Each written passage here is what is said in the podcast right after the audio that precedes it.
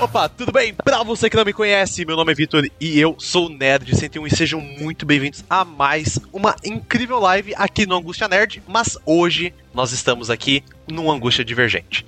Este é eu acho Angústia Divergente. Eu acho bonito como o Victor começa o, os vídeos. Eu, eu né, tem todo tipo um, um, tom de voz. Se a gente tá conversando antes, ele fala de um jeito. Aí, tá gravando, tamo, tamo vivo, ao vivo, ao vivo. Oh. Oi, tudo bem? Meu Deus, muda completamente, é outra pessoa, é outro tom de voz, eu acho muito bonito, parabéns. Ah, a gente tenta. As aulas de teatro da adolescência valeram a pena em algum nível. Ah, com certeza. É muito legal a mudança, né? Porque você fala, não, agora eu sou apresentador. Antes eu era é. só. Eu tava só me divertindo aqui, conversando com os amigos, agora eu sou é. apresentador. E é hoje a mudança. A gente tá no nosso segundo Angústia Divergente. E eu, eu, eu, volto e meia, o nome dá uma bugada na minha cabeça. Você vê como que é. Angústia divergente. Divergente. E dá uma. É. Eu hoje. Ah, eu queria, eu queria. Assim, acho que ninguém viu, mas eu fiz um erro também. Porque eu fui divulgar lá o um negócio de contagem regressiva, uhum. e eu coloquei angústia criativa, não divergente. Aí eu falei, mas pera, não, peraí. É, tá é, errado. É, é aí eu voltei, entrei no drive, eu falei, não, é angústia divergente. Olha isso. É, é muito. É, tá no começo, é normal. Aliás, uma coisa, uma coisa importante, tipo, contextualizando, né? Angústia divergente é o crossover do Angústia Nerd com o Divergência Criativa, né? O podcast Divergência Criativa. E esse episódio tá ao vivo aqui, mas também vai pro, pra plataforma de, de, de áudio lá no Divergência. E esse, esse programa, ele vai ser o centésimo programa do Divergência Criativa. Caramba! É né? verdade. É, não, é, não é o episódio 100, né? O programa 100, porque a gente teve é, outros programas, outros quadros além do Divergência. Acho que o episódio do Divergência tá no 67, se eu não me engano. Mas contando todos os programas, 3 mil em terço, TED, as dicas da semana que a gente tinha, é, especial do Homem-Aranha, do Batman, esse é o, é o programa 100. Olha que louco. Pior que pensando vindo pra cá, eu falei, nossa, um dia a gente vai fazer o Divergência Criativa número 100. Só que eu pensei, putz, mas 100 meses é muita coisa. Não, é ano que vem, é ano que vem, é. O é, Divergência o... 100 é ano que vem. O Divergência 100 é. 100. Só que a gente só faz uma vez por mês. 100 meses é muita coisa. Eu tava pensando. Uhum. Hum, o angústia divergente sem é, assim. É, ah, esse, é. esse já é bastante já. Então, esse vai é tomar tempo. Antes da gente começar, eu queria deixar alguns recadinhos da paróquia para você que tá vendo aqui no YouTube. É, aqui na descrição você encontra o, as coisas para você assistir, ouvir o Divergência Criativa. Eles têm programas sensacionais no Spotify. Essa semana saiu um episódio que eu achei muito legal com a autora de Escama de Dragão. Está ali na minha estante, eu ia pegar, mas está muito longe. É a. Eu esqueci o nome dela. Ela é muito de boa, conheci ela na Bienal. É a, a Cris Bardella. Cris Bardella. Cris Isbardella. É, um S no começo, Isbardella. Cara, eu, eu achei muito legal a proposta. É que assim, quando o autor vem e me explica a história, quando ela falou, olha, a aventura dela é sobre ela dar a, o dragão, ele dar a volta ao mundo junto com a criança, e não é ser sobre salvar o mundo, eu fiquei muito feliz. Eu comprei na hora. Eu falei, bicho, me comprou, ganhou. E você encontra os programas legais, nossas conversas sobre Miss Marvel, e tem muitos programas muito legais lá. E aqui no Angústia Nerd você acompanha. Agora estou retornando de férias. A gente ficou esse mêsinho. Eu fiquei meio de férias aí de live. Mas a gente vai voltar agora com as entrevistas, com os programas aí de conversa também sobre quadrinhos e muito mais. Eu tô até com uma pilha aqui da Amazon. E tem coisa aqui pra caramba pra ler. E aproveitando, fica aí o spoiler do próximo vídeo, que eu vou contar do dia que eu ganhei essa figure de 700 reais de um sorteio de evento. Uau! E foi agora no. Nesse, é. foi, foi agora Não dá no. pra ver do que, que é. É uma dada de Naruto. Deixa eu ver se a câmera deixa ver. Ah, é Naruto, por isso que eu não conheço. Garoto. Ele é bonitão. Entendi. Eu não sou muito fã de Naruto, mas é caro e é uma boa história. é uma ótima história, gostei. Foi na Anime Friends. Agora. Ah, foi na Anime Friends, ah tá. Valeu em muitas formas. Eu tenho, eu tenho, uma, história, eu tenho uma história boa sobre, sobre prêmios. Tá vendo? Esses, tem três bonequinhos do Star Wars fechadinhos aqui, né? Uhum. E tem mais um sabre de luz que tá guardado. Eu participei uma vez do. Star, na verdade, as três edições do Star Wars Runs eu, eu participei. Né? Era numa época que eu corria, né? Eu, eu, eu, competia em corrida de rua. Competia não, né? Eu corria, porque competia é o primeiro escalão. É os caras. Isso, participava. Competia é os caras que estão lá na frente, que vão ganhar ganhar dinheiro com isso. Eu só uhum. corria, né? E o segundo foi organizado pelo Omelete, né?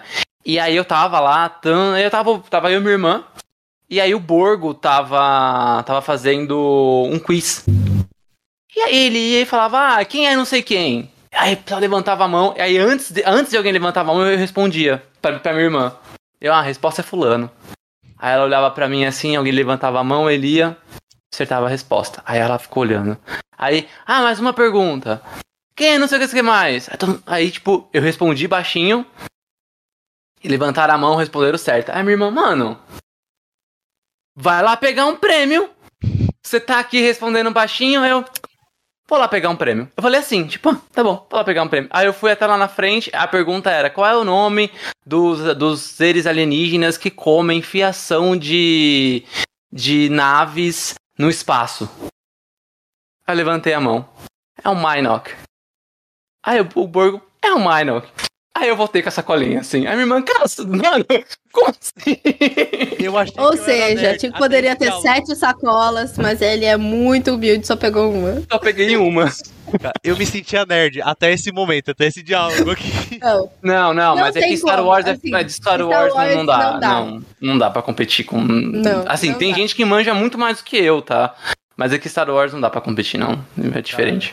Aqui, ó. Tá tipo, a pessoa é tipo consultoria dos universitários, sabe? Seu pai tem passe do show do milhão, eu ia ligar pro Tico pra saber alguma coisa de Star Wars, com certeza. E assim, meus amigos. Eu vi um vídeo que eu te marquei com. com Todo com mundo me passou esse vídeo com o Baby Yoda fumando maconha. Todo mundo me passou esse vídeo. Que, que, vocês querem dizer alguma coisa que eu não tô entendendo? É isso, né? É porque comentar, uma utilidade pro seu, pro seu De verdade. vários amigos meus me marcaram, me mandaram no DM, vários. Assim, gente, não é possível. bom, de Star Wars é aquele do cara. Oh, in this Star Wars day, it is as my girlfriend, and I am happiness and talk to you. Aí o vídeo vai tomando uma proporção inacreditável. Algum dia tem um... eu vou compartilhar, eu acho muito bom. Tem um meme que me marcaram, tem um meme que me marcaram que é assim, é, é um, um menino conversando, né? Ah, você fala de com, com alguém na internet. Ah, você fala de onde tal, não sei o que. Ah, eu sou fã de Star Wars. Ela, nossa, Star Wars, eu super gosto. E aí no próximo quadrinho ele bloqueando ela. Ele falou assim, não, ela vai mexer nos meus bonecos. Boa.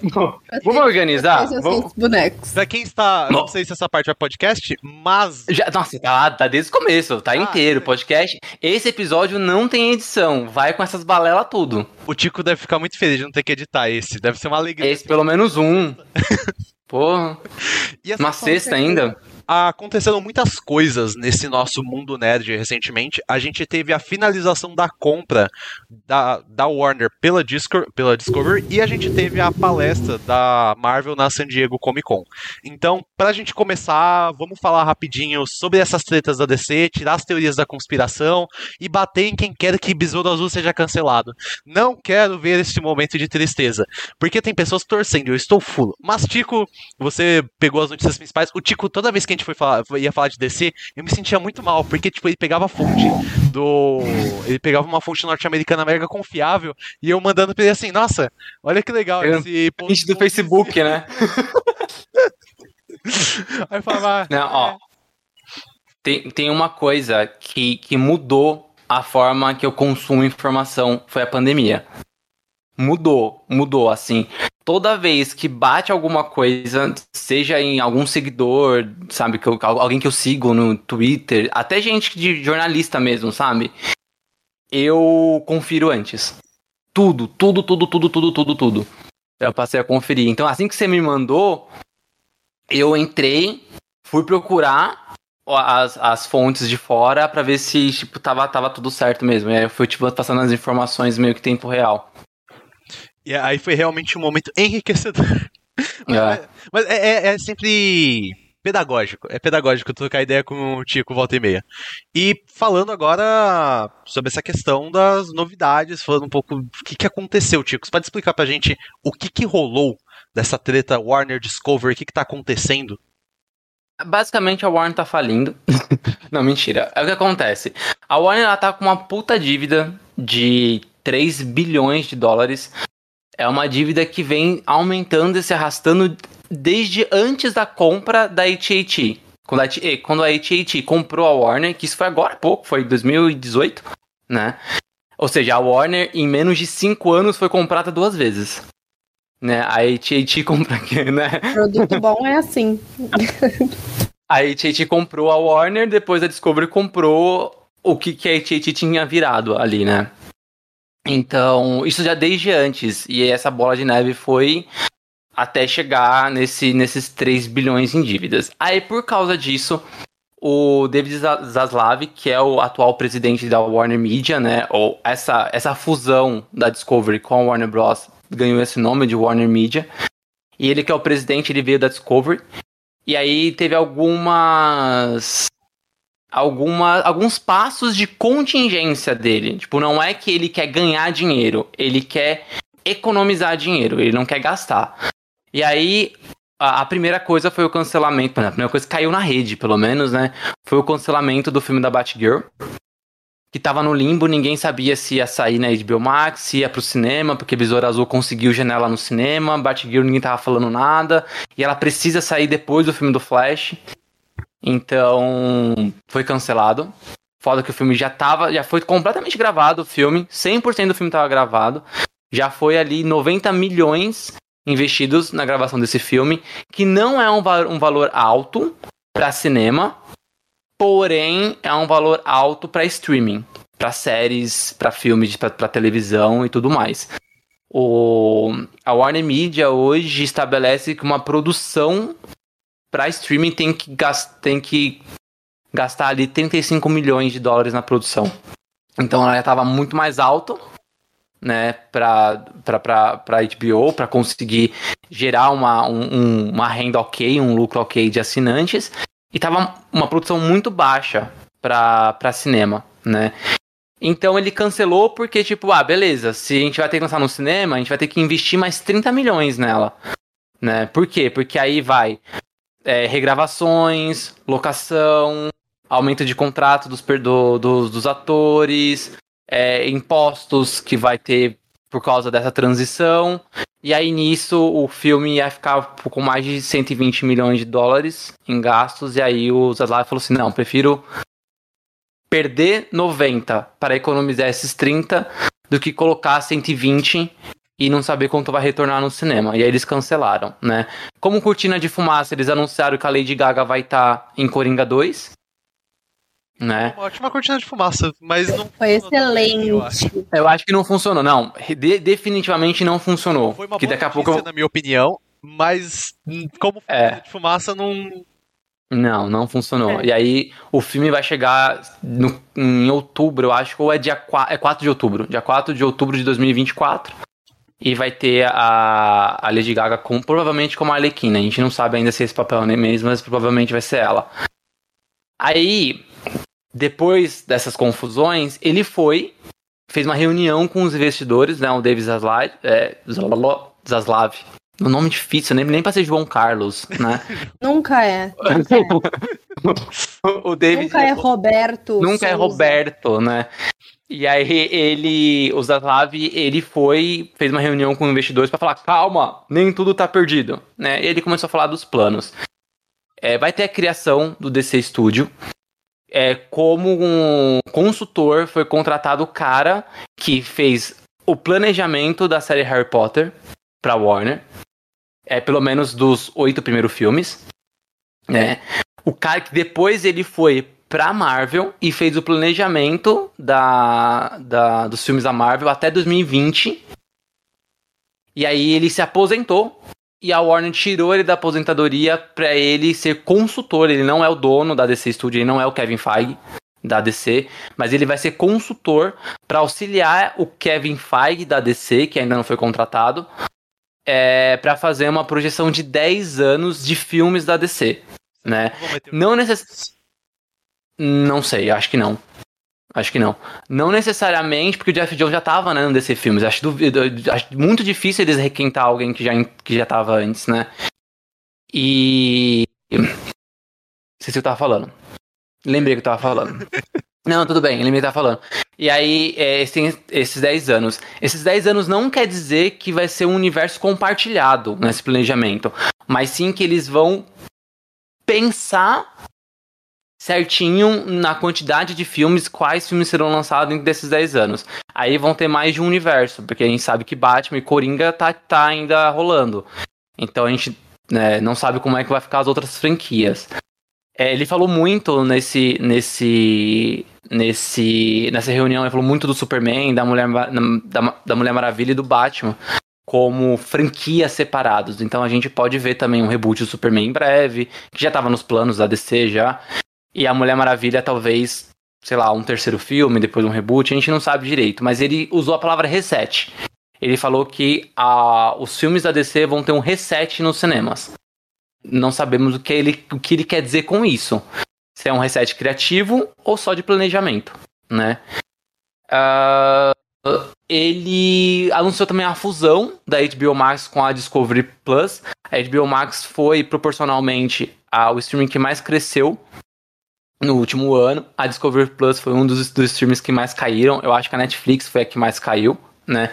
Ele vai fazer uma fusão, provavelmente vai, vai ter um, um novo streaming né?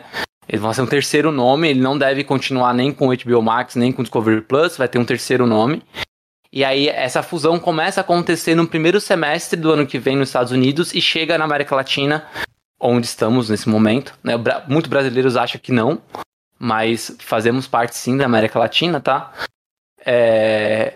E, e aí chega essa fusão no segundo semestre, e aí essa mudança vai acontecer até 2026. Porque 2024 vai em outras regiões, 2025 em outras regiões, e aí em 2026 acaba essa fusão de vez. É, o... aí, vem os... aí vem um problema, né? O streaming não vai ser focado em material original. E eu acho que aí foi a maior cagada do Zaslav. Porque ele... o streaming vai ser focado para catálogo. Então esquece Max Originals. Esquece né? Agora a gente vai ter a HBO como um canal por assinatura, ela continua. Provavelmente as produções vão ir para lá e depois para HBO Max ou lançar ao mesmo tempo, né? Mas ela vai ser produção da HBO. Então provavelmente House of the Dragon, Peacemaker, que são Max Originals, deve virar HBO Originals e ficar nesse nesse streaming. Eu acho, né? pelo que ele falou, de não querer investir em originais. Nessa, Batgirl foi cancelada, já expliquei porquê, né? Os lances da, da grana, tá? Ele achava que, que graficamente ele, o filme não tinha uma qualidade para ir no cinema. Eu, eu, eu entendo isso. É como se você fosse colocar uma série da Marvel, que tá no Disney Plus, no cinema. Pensa nesse CGI zoado que tá tendo Loki, é, é, é, Cavaleiro da Lua, Miss Marvel. Não dá para isso para ir pro cinema. Realmente, eu entendo, né? Só que essa questão é, não dá para ir no cinema. E aí ele não queria investir mais para conseguir levar pro cinema. Só que a nota de teste do Batgirl não foi uma nota de teste baixa, foi uma nota 60, que é média, que é a mesma nota do, do Shazam 2, é a mesma nota de It. It que foi muito lucrativo, Shazam 2 que vai estrear no cinema. Então, por que que um, dois filmes nota 60 da Warner foram para o cinema e Batgirl não? Né? Então essa fica a questão. É, não vai ter mais lançamentos é, simultâneos, cinema e streaming, isso eu acho ok, né? Acho também que não, nem precisa ter. Só que agora. Não faz mais a... sentido, né? Não faz sentido. E fazia sentido na pandemia. Agora não faz sentido. E só que não vai ter mais uma janela de transferência curta. É, depende de como o filme está indo no cinema. Vale lembrar, por exemplo, comparando com, com a Marvel, Homem-Aranha Sem Volta para Casa só entrou no streaming agora, acho que em julho. E o filme estreou em dezembro. Esse filme rodou muito cinema, né? Aí ele gastou as possibilidades de cinema para depois chegar no streaming. Batman, por exemplo, que teve só 45 dias de janela, eu acho que ele poderia ter ficado mais tempo no cinema. Morbius foi três meses. Morbius, é que é diferente, né? Morbius não. Pontos não... que porque ninguém liga. É outro... Morbius voltou depois, virou um meme lá, e aí a Sony falou: hum, o meme fez sucesso. Tem quantos compartilhamentos do meme? Nossa, tudo isso. Dois. O pessoal vai pro cinema. não, não, foi tipo. Foi o meme, né? Não pode negar. Foi. Senhor dos Anéis, e Morbius juntos têm 18 Oscars. Que filmes conseguem ter 18 Oscars como esses quatro juntos. Eu duvido você argumentar isso comigo. Bom, Esquadrão Suicida tem, tem um Oscar. É, aquele lá, aquele, aquele, do. Aquele que não deve ser mencionado. Aquele, não é esse do James Gunn, aquele tem um Oscar. Então, Oscar Ai. nem sempre é sinônimo de qualidade, não de história. Ele ganhou um Oscar no quê? De maquiagem. A maquiagem era boa? É. Mas eu não tô vendo um, um álbum de fotos. Eu tô vendo um filme, né? Mas é isso, ganhou o Oscar, então nem sempre é de qualidade. É, então teve esse lance aí da Batgirl, né, e aí depois esse, essa janela, a gente tá falando da janela de transferência, então a janela agora não vai ser fechada, não vai ser só 45 dias, depende do desempenho do filme no cinema, e aí ele não vai direto para streaming. Ele ainda vai para aluguel de, de, de vídeo, né, porque é o VOD, ele ainda vai para aluguel, e aí depois ele vai pro streaming, ou seja, a ideia é ganhar o máximo de dinheiro possível até chegar no streaming né? Que é, também não acho. É, todas as possibilidades, né? É, que, que, que, eu acho que seria legal esgotar do cinema e já ir pro streaming. Eu, particularmente. É, eu, eu acho que o VOD tinha que entrar no mesmo momento do streaming. Porque se você não tem o streaming, mas quer comprar ou alugar, você compra e aluga. Se você tem o streaming e quer assistir lá, tá no teu catálogo, você tá pagando mensalmente para isso, entendeu? Então. Então, eu, eu concordo.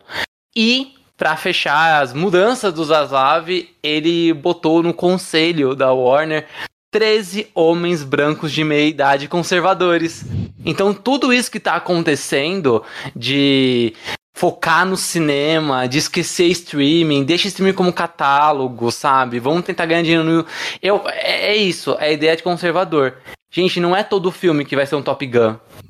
Que é um filme que ninguém tava nada e bateu mais de um bilhão. Não é todo filme que é um Top Gun né? E então eu acho que eles precisam, sei lá, repensar. Eu acho que vai repensar. Eu tenho aqui as minhas, as minhas considerações e o que pode fazer eles repensar. Mas eu queria saber de vocês. Já falei muito, já tô cansado. Acho que você resumiu tudo com esse conselho. Inclusive na minha anotação no, no roteiro é nada, não sou o sol. É, é isso. Tipo assim, os caras são velhos, é tipo o Martin Scorsese, sabe? Que, que falou que não é pra assistir filme no, na Netflix porque é no celular. Porque ele tem 80 anos, entendeu? Ele, não, ele não, não, entendeu qual que é de assistir a Netflix. Agora você vai falar pro meu primo de 12 anos que ele não vai poder assistir um filme, um anime dele no, na Netflix, ele vai me mandar a merda. Entendeu? Eu falo, cala a boca, tia. Oxe, tá me tirando? Uma coisa é assim. É é. Não faz o menor sentido. E, e, tipo assim, vamos só lembrar, né? A dinâmica. Marcos Scorsese ele tem que vai morrer daqui a pouco. Meu primo tem 12. Ele, ele é a próxima geração. Não tem como competir com isso. Eu, eu acho que é um erro tremendo, porque a HBO é um dos meus. Meu, HBO Max, né? É um dos meus streams favoritos. Eu pago com gosto meus 13 e pouco lá que eu peguei de promoção. 13,95 eu também pago, 13,95. Porque é muito bom, apesar. Paga sim, tá embutido. Você ah, acha que você não paga? Eu não quero pensar sobre isso, Tico. Meu pacote da Viva é com a Netflix, que é a mais cara, né? Aí eu deixo ah, é o mais caro. Não tem nada, nossa, eu tô com uma raiva na Netflix. Mas... Tem Sandman. Ah, hoje. Verdade. Ficou quatro é. meses sem ter nada, né? Praticamente. Tem Stranger Things, como assim? Não, mas, Tanta coisa. Mas, mas você não. vê que é uma, não, uma não, coisa de vez em quando? Aí eu peço é, o problema. Amigo. Esse é o problema da Netflix, né? Porque eles vão lançando tudo de uma vez, aí você maratona em um dia, dois dias e acabou a Netflix. Acabou. Se eles ficassem te cozinhando ali semanalmente, você ia ficar pagando. Pô, e 50 conto, bicho. Uma conta mais. É, tá, tá cara. Tá, tá cara. cara. A Netflix tá é mais cara. Por isso que ela é que tá no, no pacote da internet da Vivo. Porque eu não quero pagar 40 conto. Meu pacote é para o Paramount Plus, que eu esqueço que eu tenho. ah, eu também não, não, não uso muito. É. Mas é, eu acho que é, é, muito ruim, porque a minha experiência com a HBO Max é muito boa, apesar de ter ali, claro, né? Tem uns negócios que não funcionam. Você fala, nossa, a Netflix é tão melhor. Não. Mas é o melhor catálogo, eu acho. É o melhor catálogo. De série. É. De sé eu sou é. apaixonada por série, então, tipo, tem tudo lá. Eu de encontrar séries de muito, muito antigas da HBO, que eu não tive a oportunidade de assistir na época que eu tinha dois anos. Tipo, Sopranos. E aí agora eu posso ver o Mad Men, que também é outra da, da HBO, que é uma gigante, eu não pude ver na época e tô podendo ver agora. E as estreias, cara, tem Euphoria, né? Que foi a, tipo assim, a série explosiva da internet. É, é, lançava domingo, de meia-noite, o Twitter era só isso. Durante a semana inteira, todo mundo comentava sobre Euphoria. Então, não faz muito sentido essa, essa estratégia aí. Ele só é velho mesmo, eu acho que ele falou isso porque ele é não entendeu. Mas deve ter muita gente aí que vai mostrar esses números e vai falar assim, meu filho, você tá moscando. E aí eles vão voltar atrás, com certeza. Assim, eu acho que o, o que me pega em toda essa discussão é que eu acho que as pessoas esquecem, em essência, o que, que significa. Porque o principal debate que vê aí, eu até mandei uma imagem pro Tico, dele, tipo, em, no meio, na, numa capa que tem do Batman Torre de Babel, e, tipo, ele caçando e acabando com a lacração. E aí, a minha bolha social, ela tá muito zoada. Minha bolha social de Facebook tá muito zoada. Vem com nós. Sai do Facebook também. Sai do Facebook. De é, não, sai do Facebook. Twitter eu ainda tô lá, mas Twitter, às vezes, eu não sei o que acontece no Twitter. Mas o Facebook não tem como mais, não. E aí, o meu ponto, que eu tava pensando hoje, voltando do serviço aqui, é o seguinte. Os quadrinhos que nós amamos em essência, eles surgem a partir de tentativas de representação em essência, o que a gente gosta. O, o, o, eu tava pensando hoje mais cedo, o que, que significou um herói adolescente na década de 60? Porque até a década de 60 a gente pensava apenas em protagonistas adultos. Aí depois você começa a pensar em protagonista negro, você começa a pensar em protagonistas jovens, depois você começa a pensar em protagonistas LGBT, você começa a pensar numa variedade de coisas que elas vêm com novas gerações, com novos tipos de autores, e é por isso que é importante você pensar nesse tipo de diversidade dentro de um negócio. Porque o público agora ele é vasto, ele é imenso, não faz. não tem uniformidade mais. O Superman é um dos super-heróis mais antigos, né? Eu acho que dentre DC e Marvel é o mais antigo, né? É, ele é o maior exemplo de representatividade da época. Ele é judeu. Numa época. Ele é judeu, né? Não é que ele é judeu. Ele foi, ele foi é, escrito, criado por judeus. É, numa época em que judeus era, eram perseguidos. E aí, qual que foi a metáfora que eles fizeram? Ele é um imigrante, ele vem de fora, ele é um alienígena, né? É, o, pela etimologia da palavra, o que, que é indígena? O que, que é alienígena? Indígena é quem nasceu dentro da onde você tá. Alienígena é quem vem de fora. É que a gente usa essas palavras para outro, outros termos hoje em dia, elas foram mudando. Mas na essência, na etimologia, é isso que quer dizer. Cara, ele vem de fora, ele é um imigrante. O que, que judeu é? Um povo sem terra. Né? É um povo que não tem pátria, que, que, que, que é, transitava ali né, pela Europa. E por isso eram muito perseguidos. O que, que é o Superman? E as pessoas não entendem. Não entendem um mínimo. Ah, o Superman é, é, é. aí você tem. Você pega. Brasileiro. Brasileiro eu não entendo, tá? Quando o brasileiro vem com esse papo de proteger Superman, Henry Cavill, Zack Snyder, eu não entendo. Nos Estados Unidos, eu até entendo que tinha lá o lance do, do uniforme ser azul, vermelho, ah, o jeito americano, blá blá blá. E do americano. Ai, desculpa, YouTube, eu vou tentar falar sem falar palavrão. Mas é a minha bola esquerda. Porque o cara é judeu. Sabe? Ele só usa roupa azul e vermelha, não tem nada a ver. Eles estão eles falando de outra coisa, né? Então isso, isso me incomoda um pouco. As pessoas não entenderem da onde vem o personagem, o que ele quer dizer, por que ele foi criado, o que, que ele conversa. X-Men sobre racismo. É, é, bom, Pantera Negra não preciso nem falar, né? Nem Mulher Maravilha. Acho que tá meio óbvio. Mas, sabe, é, é essas coisas que as pessoas, o subtexto que as pessoas Você não entendem. não entendeu realmente. Aí a gente precisa. Isso, ela acaba vindo muito de, pelo menos do que eu vejo, de uma tentativa de você tentar entender o seu público. E eu acho que tá. Eu acho que as pessoas têm que pegar e curtir o que estão lendo, ir embora e sei lá, esse discurso pra mim, ele me irrita um pouco porque você tira coisas que são legais. Porque aí você pega, eu vou ser sincero, uma das coisas que mais chateou com o Batgirl, tava até comentando contigo mais cedo, foi o Brandon Fraser. Ele tinha saído de Hollywood, ele foi o ator de A Múmia, foi um ator muito grande por muito tempo. E ele saiu o Tico tava até comentando, não sabia disso, que foi abusado, e aí teve todo é. uma, um trauma, assim, para ele, e agora ele voltando. Abuso sexual, né? Foi um cara, um, um produtor grande de Hollywood, passou a mão dele em uma festa, alguma coisa assim. E aí meio colocou ele na parede, passou a mão, sabe? Aí ele falou, mano, não quero conviver com esse tipo de pessoa. E sumiu. Então, eu, eu, pelo menos sou levado a crer. E isso foi o que mais me chateou. Foi que eu fiquei, putz, cara, eu queria ver o Brandon Fraser de volta. Eu sei que ele vai voltar em outro filme agora. Eu sei que ele tá lá na Patrulha do Destino na série. Mas. Cara, eu não sei se vocês viram essa foto dele, deles cantando Fez Aniversário para ele, no set de gravação não. de Batgirl. Eu. E aí. Eu... Perdão, pode. Pode falar. Não, não, fala, fala, termina, termina que eu acho que eu, eu, eu, fecho, eu fecho, eu fecho com a minha teoria e aí a gente vai para falar de coisa boa que tá muito triste isso aqui. A DC é muito triste. E Besouro Azul. Cara, Besouro Azul é. Primeiro, ah, a Bruna Marquezine, ela, mas cara, é uma atriz que tá indo pro exterior e demonstrando o que, que o Brasil pode representar em questão de competência. Ah, e tá na Berlinda, Besouro Azul, hein? Porque é, é o mesmo esquema da Batgirl, é um filme barato que vai pro cinema. E é um ator, o ator de Cobra Kai. Cara, é muito dele. legal você pensar em ver a evolução de um ator que começou mirim. Ele era jovem, quase um ator mirim, pensando bem assim no início de Cobra Kai. Não, tá. Mirim é forçar um pouco a barra, um, ado, um ator adolescente. Mas, assim, juvenil, juvenil, juvenil. Mas é, é, legal você ver a gênese disso, você ver culturas, porque ele vai ser hispânico, né? O Besouro Azul, esse mais novo, ele é hispânico, então, e conversa com todo um público diferente as pessoas esquecem que o Peter Parker dos anos 60 conversava com as crianças, com jovens da década de 60. Agora a gente está numa geração diferente. Para conversar com esse público de 2000, 2010 e agora daqui para frente 2020, a gente vai precisar de outros heróis com propostas diferentes, com origens diferentes.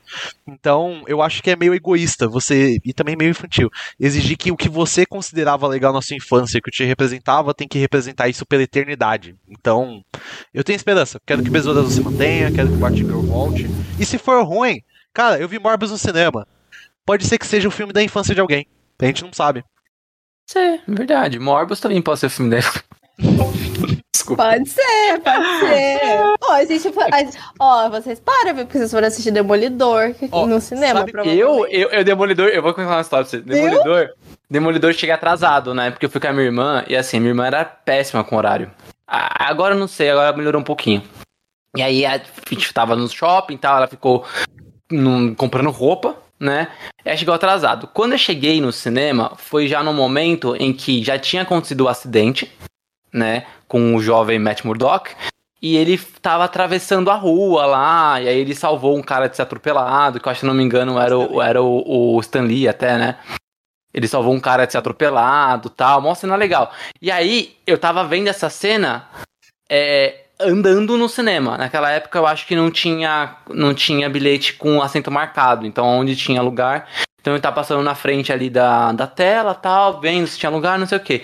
Quando eu sentei, foi a cena em que os meninos. Porque é logo a cena seguinte, que uns meninos foram zoar ele, alguma coisa, e ele vai meio que bater nos meninos e ele dá um chute voador, assim, uma, sabe, bicicleta de futebol? Né? E ele faz isso. Aí eu lembro que eu tava sentando assim, aí eu olhando pra tela, aí ele fez isso, eu fiz o impulso de levantar pra ir embora. A minha irmã, você tá indo embora? Eu, olha isso daqui, cara. É um cego. Ah, não, você tá aqui e senta, né? Eu assisti o filme inteiro. Eu gostei muito desse filme. Mas essa cena foi, tipo, foi uma, um péssimo primeiro momento para entrar no cinema, sabe? É, eu... Na época eu gostei. Reassistindo, ele não é tão bom, mas a versão de diretor é legal. Eu tenho dois é. filmes da minha infância, assim, desses mais toscos, que para mim é o do Demolidor, por causa de Bring Me to Life. Eu meu Vitor Roqueirinho de infância se mantém até hoje amante de Evanescence. E Saudades das músicas que tocavam no cinema. Agora parou, né? Não tem mais música legal assim nos filmes. Tem aquela do Homem-Aranha que tinha Nickelback lá no primeiro. Nossa, cara, que meu Deus. Só de lembrar já dá uma emoção. Já. Meu Deus do céu. É um filme que eu tinha medo quando eu era criança e fui ficando mais velho e fui achando legal. Que é a Liga Extraordinária. Aí é, bate um pouco o histórico. É um filme ruim, mas é um filme que eu tenho um carinho no meu coração. Ah. Chico, repensando a vida. É, é. Bom, bom, eu tenho uma boa notícia, que na verdade não tão boa pra Warner, mas eu tô um pouco me ferrando com a Warner, eu quero que ela se lasque até eles, até eles, eles darem um passo para trás. que em 24 horas, até o momento que eu fiz a pesquisa, tá? Então pode ter piorado, eu espero que sim. Mas em 24 horas, em menos de 24 horas, caiu 16,5% das ações da Warner. Mais um pouquinho 16... Magalu, bicho. Cuidado, cuidado. 16,5%. Além disso, a quantidade de novos assinantes na HBO Max ou Discovery Plus, não sei, não sei qual dos dois streamers estão contando, se são os dois, não foi o esperado, foi muito abaixo do esperado, né? Ou seja, não entrou. Eles acharam que é o quê? Gente, parou a novidade, bati aqui, ó. Parou a novidade, vai ser só catálogo. Vamos, vamos entrar. Ninguém, ninguém, ninguém, ninguém entrou. É que você já viu aquele vídeo? Começa, vai começar a promoção, a Black Friday. Black Friday. Aí, aí, os caras abrem na loja, aí abre assim, e vamos, e vamos. Aí não tem ninguém. E não tem nada. Foi exatamente isso que aconteceu, né? Exato. É, e a, os investidores estão colocando em xeque, estão com dúvida de que priorizar o cinema é uma boa ideia para os dias de hoje. Não que cinema não seja importante, mas não dá para você descartar o streaming. Né?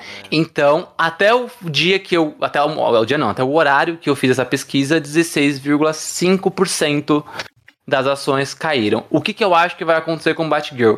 O efeito Zack Snyder. Por que, que o Snyder Cut rolou? Não é porque subiram a hashtag.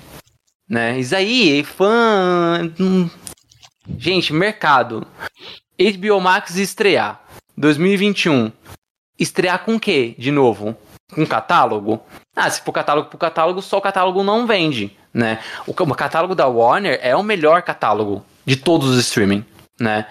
Mas catálogo não precisa de coisa nova, né? E era no ano de pandemia, então os filmes saíam direto no streaming, então tinha algumas novidades, mas eles precisavam de original, né? De, do Max Originals. Qual foi o primeiro Max Originals? O Snyder. o Snyder Cut. Por quê? Porque era um filme pronto. Liga da Justiça em câmera lenta, tipo, cuida bem, tem que usar. Porque eu gosto desse filme. Eu, eu, não gosto do Snyder. Eu acho que ele, como pessoa, ele. Não se conheço, né? Não sei, não, nunca troquei ideia com ele, não quero também. Mas eu acho que ele, como pessoa dentro das redes sociais, é meio questionável as ações dele. Mas eu gosto da visão dele dos filmes. Eu não acho tão. É uma visão, ok, sabe? Gosto de zoar. É meu, meu padrão com Liga da Justiça. Tem um histórico meio triste com Liga da Justiça. É.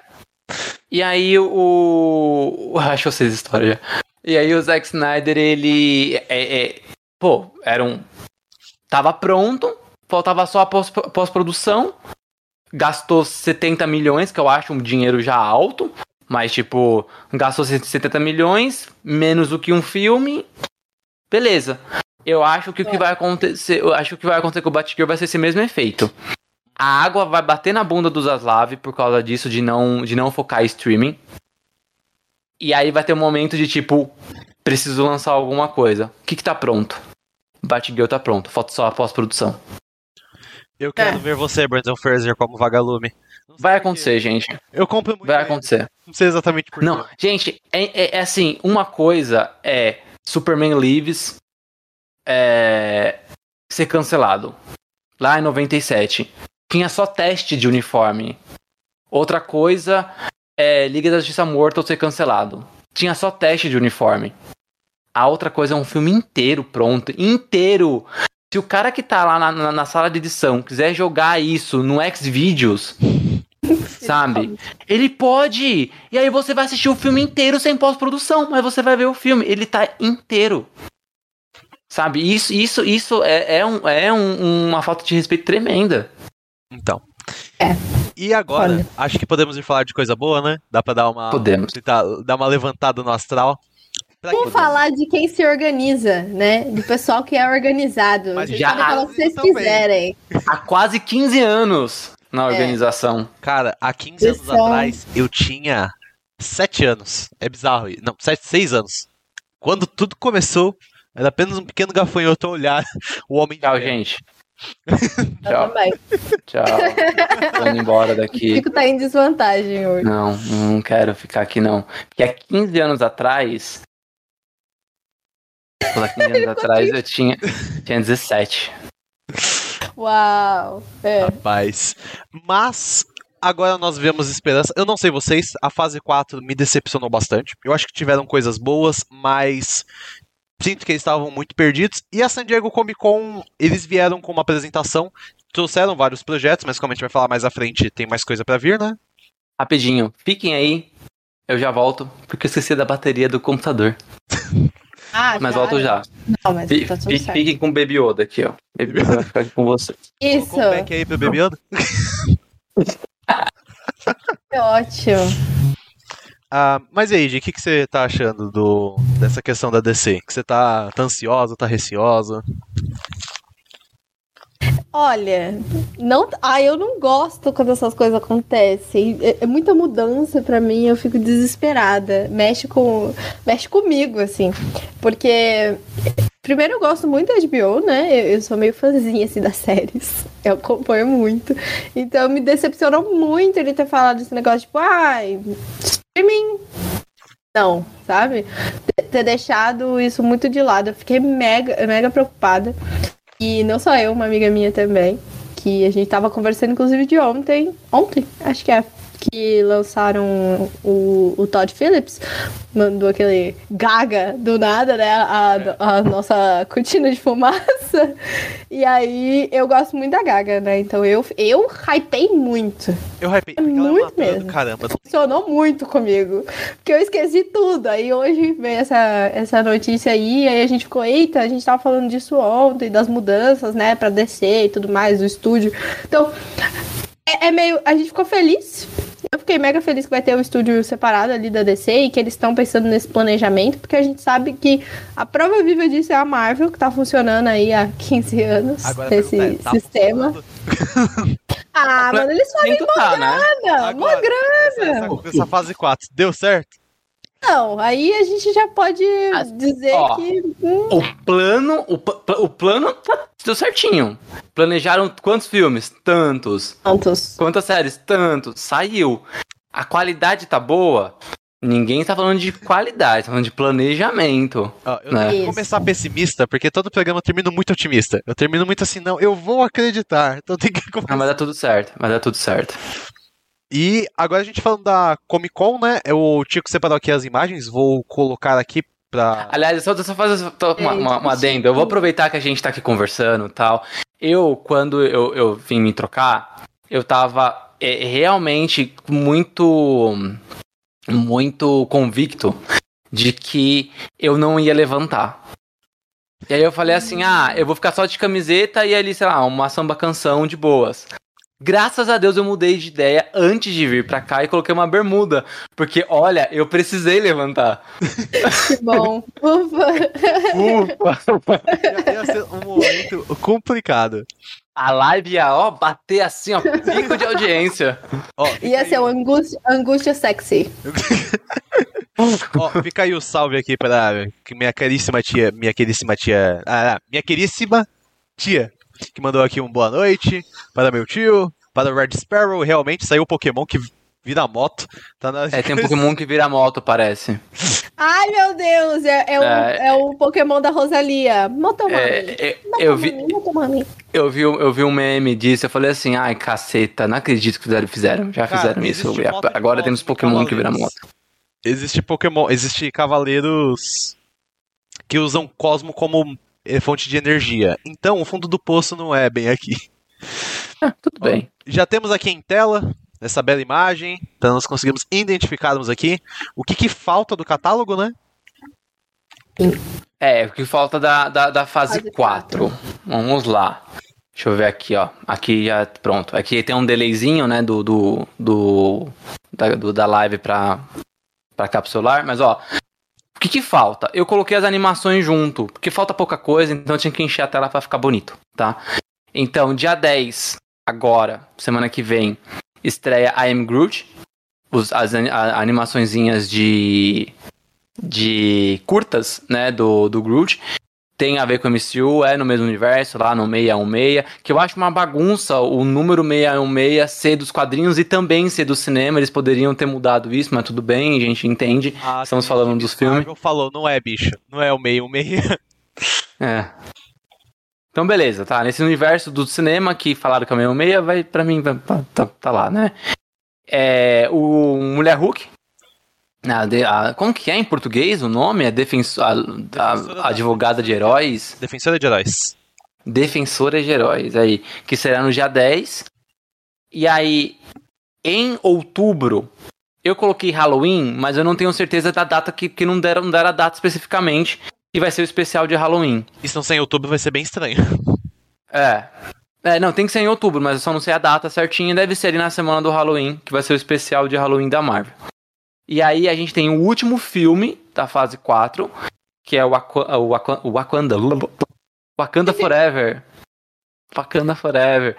Que é o segundo filme do Pantera Negra, o melhor trailer da Marvel que eu vi na minha vida. E eu tenho certeza que o top, meu top 3 vai ficar Pantera Negra 2 ou 1, um, tanto faz. Um dos dois Pantera Negra em 1 um e 2 e em terceiro lugar o meu querido Capitão América 2. Porque eu tenho certeza que esse filme vai pro topo. Puta, é lindo. Vai ser Bom, beleza. E ele me fez acreditar e aí, termi... na fase 4 de novo. Ele me fez acreditar. Não, me fez acreditar, me fez acreditar no filme do Pantera Negra. Não, só. Ele... A fase ele 4 tá já foi. carregando a fase 4 nas costas. É, a fase assim, 4. A fase 4 vai ser lembrada por causa desse filme, eu tenho certeza. Sim. Vai ser só isso. E termina com o especial de Natal do Guardiões da Galáxia. Esse é o, o finalzinho aí, o que falta da fase 4 da Marvel. Na dúvida, o especial de Halloween vai pro cinema ou fica só na Disney Plus? Disney ah, Plus. Tá. E um detalhe, James Gunn confirmou que o Guardiões da Galáxia, o especial de Natal, vai funcionar como epílogo. Pro... É, é, é um 2.5, né? É, pra fase 4. Então vai ser tipo um finalzinho ali para dar aquela empurradinha, sabe? É. Ah, tá. É, é. Tá, só que eu falei 2.5 porque eu tava me referindo a Guardiões 2, mas é, é ele também é essa. Essa. Esse pontapé. É, é epílogo é o epílogo da fase 4, o prólogo da fase 5. É, tipo isso. Ele falou é. um epílogo, mas eu acho que vai ser tipo no sentido que foi Homem-Aranha longe de casa. Tipo. Ah, tá. É o que vai a fase acabou e ele fica ali, tipo, solto. Como foi também Homem-Formiga na fase 2. Vingadores é. já tinha acontecido e aí tem mais um filme pra. Tem um ali meio flutuante. É. Uh. Tá, ah. saquei. Beleza. É isso, vamos para a próxima tela aí da, da fase 5. Beleza, deixa eu colocar aqui. A fase 5, aí a fase 5, acho que a 5 e a 6 foram os grandes anúncios da, da, da Marvel na Comic Con. Que foram surpreendentes, não esperava que eles iriam mexer com, com uma saga de quadrinhos recente. Eu não imaginava que eles iam anunciar na coisa, achei que ia deixar pra D23. É, ó, já chegou aí, está na tela. Aqui no, no YouTube ainda não, mas assim que, que, que, atualizar aqui é nós. Então a gente vai conversando, sei. Ah, tá, Agora foi? E aí, seguinte. Tem coisa, feve... hein? Meu pai. Fevereiro estreia. Melhor, né? É, lança no cinema o Homem-Formiga e Vespa Quantumania, né? O terceiro filme do Homem-Formiga. Em fevereiro. É, depois, no na primavera lá de fora, que é o nosso outono, chega o Invasão Secreta, série da Disney, da, da Disney Plus, que tem Emilia Clarke, tem o retorno do Samuel Jackson como Nick Fury, que eu espero que tenha a, a Chloe Bennett como a, a Quake, para finalmente tirar alguém dos Agents of Shield e colocar no, nas produções do MCU e aí. do Tico com Agents of Shield. Sempre que a gente fala de Marvel, ele, ele acredita. Porque, porque eu acho que ela é muito snobada, cara. E não, não tem porquê. Ela é boa, é uma série boa, não é uma série ruim. O final foi chato. Tipo, as últimas temporadas ali, por causa do, do, do lance do, do estalo do Thanos, eles começaram a, a, a não se encaixar com o que era toda a Marvel. Mas até a quinta temporada, nossa, era uma série que super funcionava. Super, super. Eu gostava dela. Eu não entendo por que, que ela é zombada. Se voltou o cara do Inumanos, por que, que não volta a menina aí do. do. do, do Agents of Shield, gente? Pelo amor de Deus. Mas bom. Em maio estreia Guardiões da Galáxia Volume 3. No verão dos Estados Unidos, que é o nosso inverno, é, estreia Echo, a série da Disney Plus, que basicamente é um Demolidor 3, 3.5. Né? Temos Demolidor, temos o Rei do Crime, temos a Echo. Ó, trouxeram quase todo mundo do Demolidor. Real. Porque a Echo ela não fala e o Demolidor é cego. Ela é surda. Então. Ah, tá bom. Tudo bem. É que ficaram fazendo meme disso e eu realmente parei pra pensar por um segundo. Falei, cara, é, é realmente problemático para lidar com isso. Mas aí nos quadrinhos é a mesma coisa. Mas. É, é uma série representativa. E é em detalhe que ainda a atriz ela ela é PCD, ela não tem uma perna, né? Então, não, não, o meu ponto não é nem a ah, questão da representatividade, mas o fato de, tipo, ele ser cego e aí ela ser ela ser surda e muda. Então, tipo, a comunicação entre os dois na série. Ela, ela é só surda, né? Ela acha que ela não é muda. Eu não. Agora eu fiquei na dúvida. Eu não tenho certeza. É, eu acho, eu acho que ela, ela tem cordas vocais. Ela só não fala porque ela não ouve. Então. Mas, mas aí fica na dúvida ah. como é o relacionamento deles na série, né? Como que funcionaria isso? É a comunicação ah. só dos dois. Gente, ele, ele, ele enxerga, né? Ele é cego, mas ele enxerga. Ele tem lá o esquema de radar dele. Não, né? Tipo a POF. Ele vai bater assim um pau no chão. É, ver. não, vai, ele vai bater palma e ela vai fazer tudo pronto. Dá tudo certo, dá tudo certo. Vai, vai dar certo, tá? Vai dar certo, vai dar vai certo. Vai dar certo. Às vezes ela vai sair que nem o, o, o Stephen Hawking, ele vai ter uma voz robótica, assim.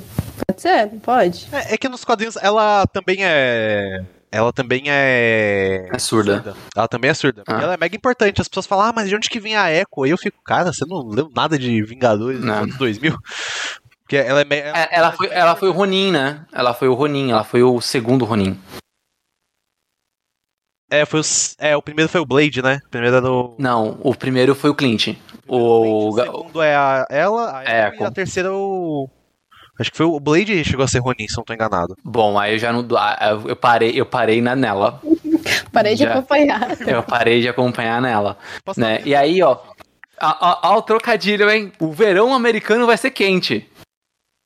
Por quê? Uh, por quê, a, a segunda, além de Echo, a segunda temporada de Loki também estreia. Yes. Meu Deus. E aí, em julho, em julho, Bônus da Maravilhas vai pro cinema. Esse, eu tô botando fé, tô acreditando. Minha Kamala Khan ali com a Monica Rambeau. E, bem, tem a Carol Danvers, mas ninguém se importa. É, cara. Eu espero, eu espero que ela se redima, porque eu, eu espero que a, que a Carol Danvers tenha um final importante lá nos próximos filmes dos Vingadores. A gente vai explicar uhum. por quê. Depois, em novembro, tem o filme do Blade, no outono americano, que é a nossa primavera, é ali depois, é mais ou menos na meiuca de, de outubro, vem estreia Aaron Hort na Disney Plus, a série da Aaron Hort. Ela vai, a personagem vai estrear no Pantera Negra, depois ela vai ter a série própria. É, no inverno, né, que é entre o final do ano de 2023 e o comecinho de 2024, é, vai ter a, a, série da Agatha Harkness, né, que é um spin-off do WandaVision. No, na primavera americana, nosso outono. Eu gosto sempre de lembrar, porque senão o pessoal acha que vai sair em época errada, né? Então, é, não no, é ótimo. É, no nosso outono, é, a quarta temporada barra primeira temporada do Demolidor, que quarta contando com Netflix, primeira se só contar a MCU, que é o Born Again, Daredevil Born Again, que se não for traduzido como a queda de, Mur a queda de Murdoch, a de morcego não vai. Se não for traduzido como a queda de Murdoch, eu não vou assistir. Se a tradução for Nascido de Novo, é um desrespeito. Porque o quadrinho adaptaram como a queda de Murdoch. Tem que ser a queda de Murdoch o nome. Acho que talvez seja Demolidor Renascimento, talvez. Não, que, que, que isso? eu sei que te dói, mas eu, eu não, não botei muita fé nessa queda de Murdoch. Queda, é o nome dos quadrinhos. Born Again nos Estados Unidos, aqui chegou como queda de Murdoch. Tem que ser. Porque é muito emblemático. Essa, essa série. É essa série que. É, ué. Então, essa série, que vai ter 18 episódios, vai ser a maior série do Disney Plus até hoje. Muito grande. Ela, ela, ela tem o nome da melhor saga do Demolidor. É, se, Demolidor, eu acho que depois do Homem-Aranha, ele é o personagem mais fudido da Marvel, assim, sabe? Não, eu Muita coisa ruim acontece com ele. Cara, ele é mais, ele é mais ferrado que o Homem-Aranha. É que ele apanha mais, né? Cara, teve uma namorada Tadinho. dele na fase da Inocente que ele se aproxima dela, aí a namorada se mata. Outra, É, ele tem três namoradas que morrem já, com, é, contando com é a essa. terceira. Ou seja, não namore com, com o É. Matt Murdock, não dá certo, você pode morrer, né? Cara, Ali- A, o- a queda de morcego ela foi levemente adaptada, levemente adaptada na terceira temporada da Netflix.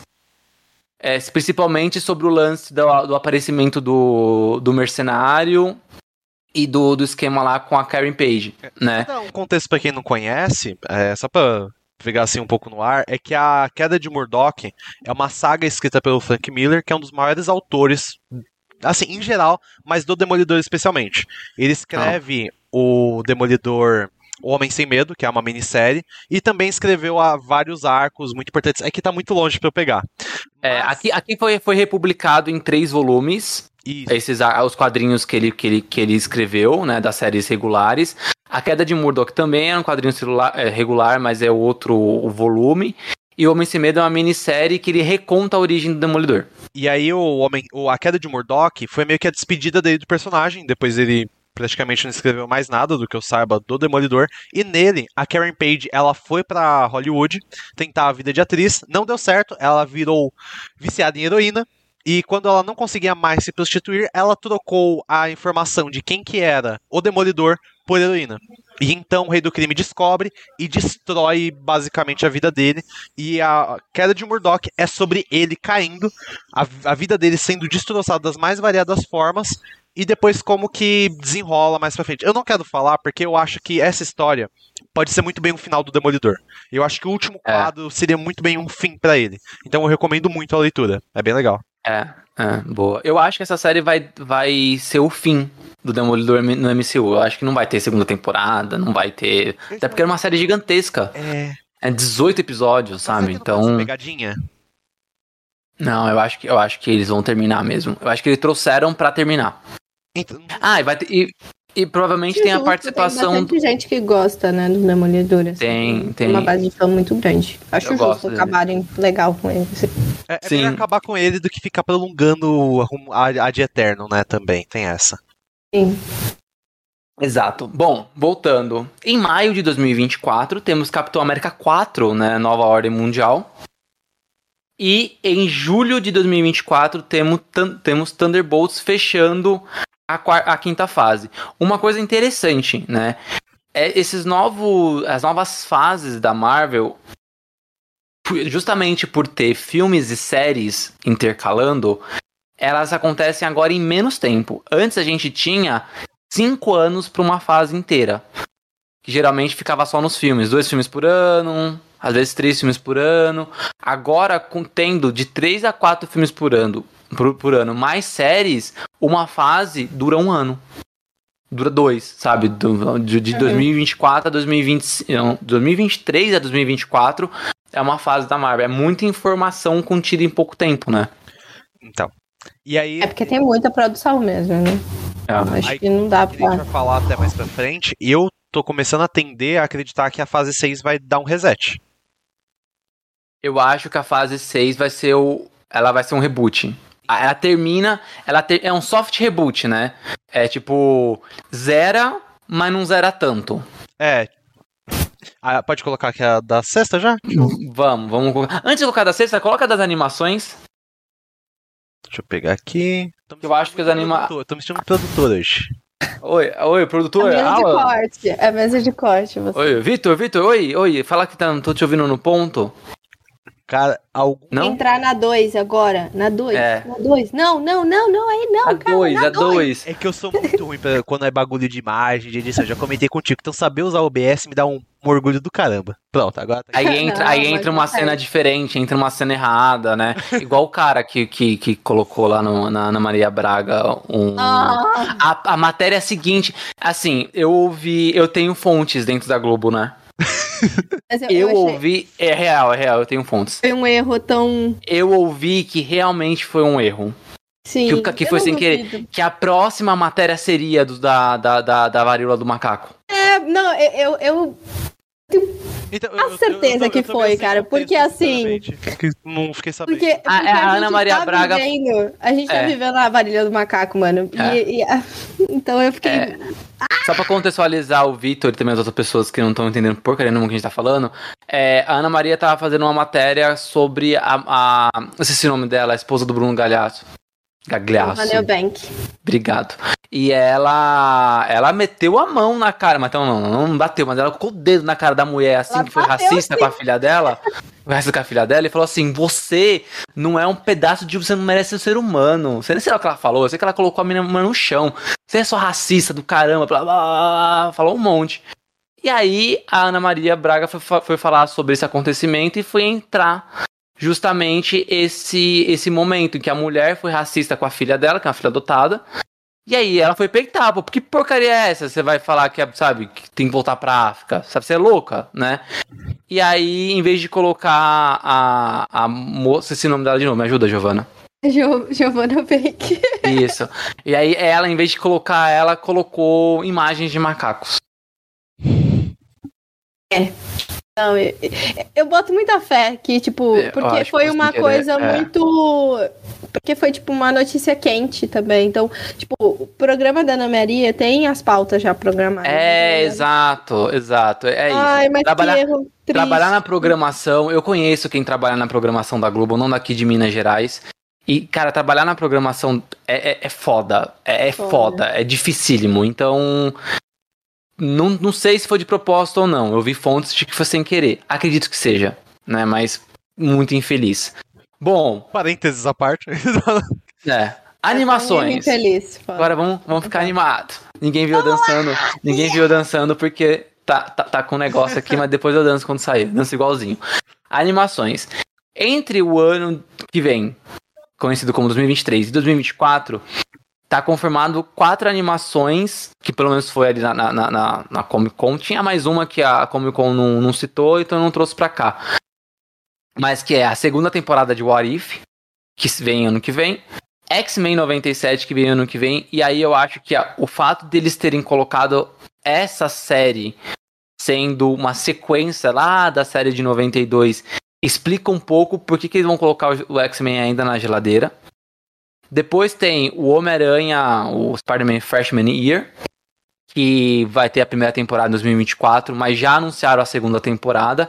Inicialmente seria uma animação que ia contar os primeiros anos do Peter do, do, do MCU, que a gente conhece, né, da Terra 616, como Homem-Aranha, mas na Comic Con falaram que não, que ele se passa numa das terras do MCU, mas não é o mesmo Peter. Tipo, não é o que a gente vê nos filmes, vai ser outro menino que eu fiquei meio chateado, que eu gostaria de ver os primeiros anos, mas eu gostei, eu achei bonita a, a animação. Uma dúvida que eu não consegui identificar direito, você viu as fotos que vazaram? Dos uniformes, dos vários uniformes? É, dos personagens e tal. Aham. Uhum. Eles trocaram a mesma etnia do Norman Osborn? Não. É que falaram por aí que tinham é, mudado a etnia dele, e aí pela foto não dá pra identificar direito. Aí eu fiquei mais. Pra mim ele tá igual aos quadrinhos, mas tipo. Não.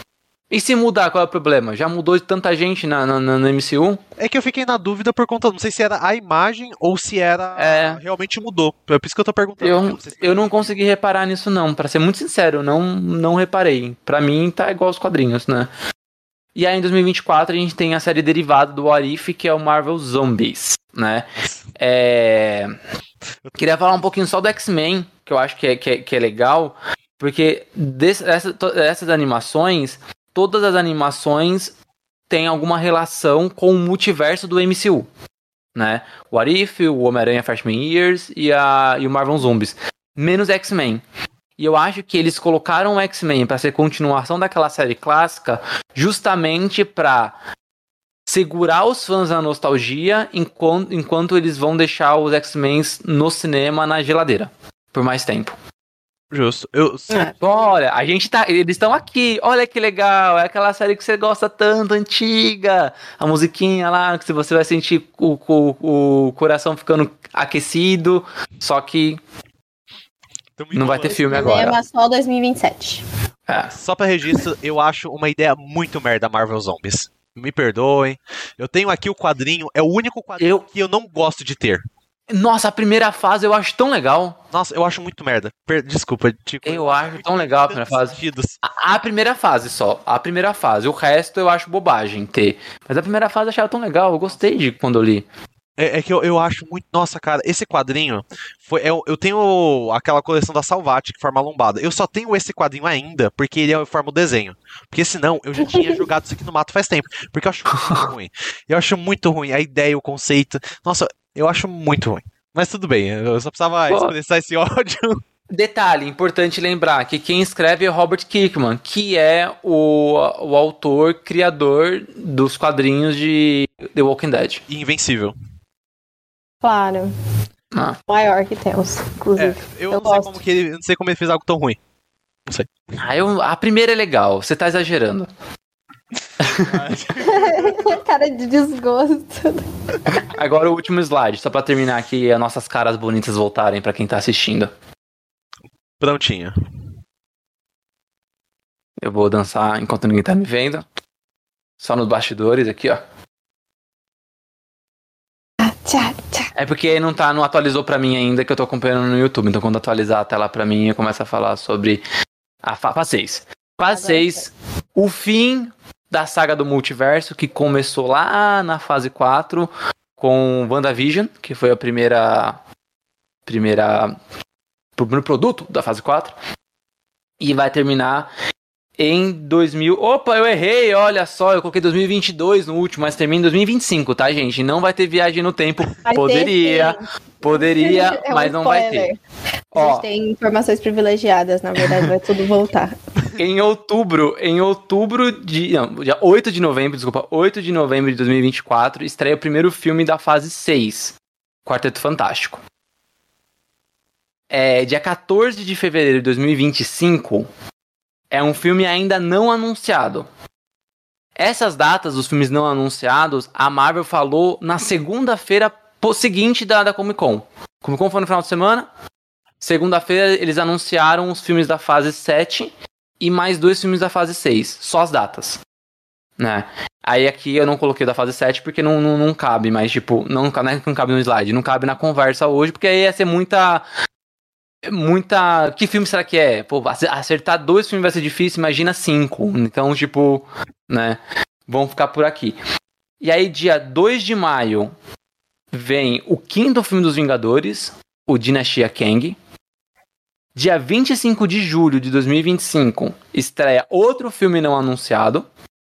E a fase 5 termina dia 7 de novembro de 2025, não 2022, que é o Vingadores Secret War. Vale lembrar que aqui no meio não tem as séries. Ou seja, a Marvel ainda vai anunciar as séries que vão acontecer durante a fase 6. Não é que não vai ter, é porque ela ainda não anunciou. Né? Eu espero eu que a Armor War esteja nessa, nessa meiuca aí, porque, poxa vida, cadê a série do, do Máquina de Combate? Kevin Feige não dorme com essa pergunta. Ele, a, a, antes de dormir, dá um beijinho assim nas filhas, deita na cama, coloca assim as mãos em cima da barriga e fica olhando pro teto. O que que eu fui fazer? Eu esqueci dessa série, bicho. Onde que vai ficar agora, velho? Porque... É, ele claramente esqueceu, né? Ele claramente esqueceu. Ele ah, não colocaram no slide, certeza. o estagiário Com certeza. esqueceu. claramente. Foi o estagiário. Sempre é, né? Sempre é. Mas, ok. Eu acho que. Quando, é que assim, não tem como, né? Depois que anunciou Vingadores e ainda tem dois, não tem como falar de outra coisa. Eu vou voltar aos Pelo menos, tipo assim. aqui, rostinhos lindos, voltando. Ó. Voltamos, voltamos? Voltamos, voltamos. Ah. Yay! Não tem como falar de outra coisa não ser Vingadores. Eu acho que, tipo assim. Ainda vão ser dois no mesmo ano. Tipo assim, que está acontecendo? É, eu acho que pode atrasar, tá? Eu, eu acho... acho... que o último vai para 2026. É, ah, eu acho que pode atrasar isso, mas é. tudo bem. Vamos, vamos, vamos levar em consideração que tá aqui, pode né? Mas bem. eu acho que pode atrasar. É. Pode ser que eles tenham colocado só para dar aquela dois Vingadores, filmes Vingadores num ano, meu Deus, aí fica todo mundo discutindo, falando mais sobre o filme por conta disso, e aí chega ah. faltando seis meses, ah não, vamos jogar três meses pra frente pro outro ano. Exato. Mas, bom, tem duas, duas coisas importantes nesses Vingadores, né? Eu acho que quando anunciaram a Dinastia Kang, eu fiquei, hum, interessante isso aí. Porque o Kang apareceu lá em Loki. Né? Um dos Kangs, porque a gente sabe que eles vão aparecer. É aquele que permanece. Isso. Que é o único Kang bonzinho, né? Ai, gente, sim. E eu, órfão de Lovecraft Country, só consegui ver o, o ator. Esqueci o nome dele agora, meu Deus. Consigo lembrar do, do personagem. É que tem outro. Quando o Tico vai falar sobre o Kang mais pra frente, mas tem um outro Kang bom que eu acho que pode aparecer. Eu não sei se vocês vão. Jonathan Majors. Jonathan Majors, isso, esse é o ator. O brabo. O, é eu acho que aquele que permanece é baseado nesse King bonzinho, que é o Impérios, não é? Como é o nome dele? Império, deixa eu pegar aqui. É, alguma coisa assim. É Impérios, Imperial, blá blá blá. É, a, gente não sabe muito, a gente sabe a única coisa que o Kang vai aparecer de novo no próximo filme do Homem-Formiga. Ah. Né? Que ele já apareceu até naquela imagem oficial, e é horrível essa imagem oficial, inclusive. Gente. Ah, mas é isso, né? É o padrão Marvel de marketing. Pô, que coisa horrorosa. A primeira aparição séria dele ser no filme do Homem-Formiga? Eu acho, eu acho que não, porque eu acho que o filme do Homem-Formiga ele vai. Eu acho que ele vai falar. É que o Homem, a gente não dá muita moral pro Homem-Formiga, essa é a questão. É. Mas eu acho que esse filme vai ser importante sobre a. Como trafegar no multiverso via mundo quântico. Eu acho que o que eles fizeram, o que, é, o que, que eles fizeram no Vingadores Ultimato, de como trafegar no tempo, eu acho que esse filme vai mostrar como faz isso no mundo quântico para os multiversos. É, eu acho que o Kang ele vai ter uma boa parte. Eu não sei se ele vai ser o vilão principal do Homem-Formiga. Eu acho que ainda deve ter um vilão menor. Ou essa versão do Kang não é a versão Blaster Power ferradona. Deve ter um pior do que ele, né? Mas eu ainda acho que o Kang deve aparecer em Quarteto Fantástico. Pode ser talvez pegada Thanos no primeiro Guardiões da Galáxia. É, que tem o Ronan, né? Que é, é. o principal vilão do Guardiões da Galáxia. É verdade. Eu acho que pode ser alguma coisa parecida com isso. E eu acho que no Quarteto Fantástico o Kang também deve aparecer. Porque o Kang, ele é um vilão dos Vingadores, mas a primeira aparição dele foi no quarteto. E a origem dele tem a ver com o quarteto, né? Nos quadrinhos ele é filho do, do Reed Richards, né? O Senhor Fantástico. Eu acho que é o pior nome de super-herói da história. Senhor Fantástico. Eu acho que ele não vai ser o, o filho do, do, do Reed Richards. Só, é, até, por, até porque na, no MCU ele é. Ele, o Kang é um, conquista, um conquistador de multiversos.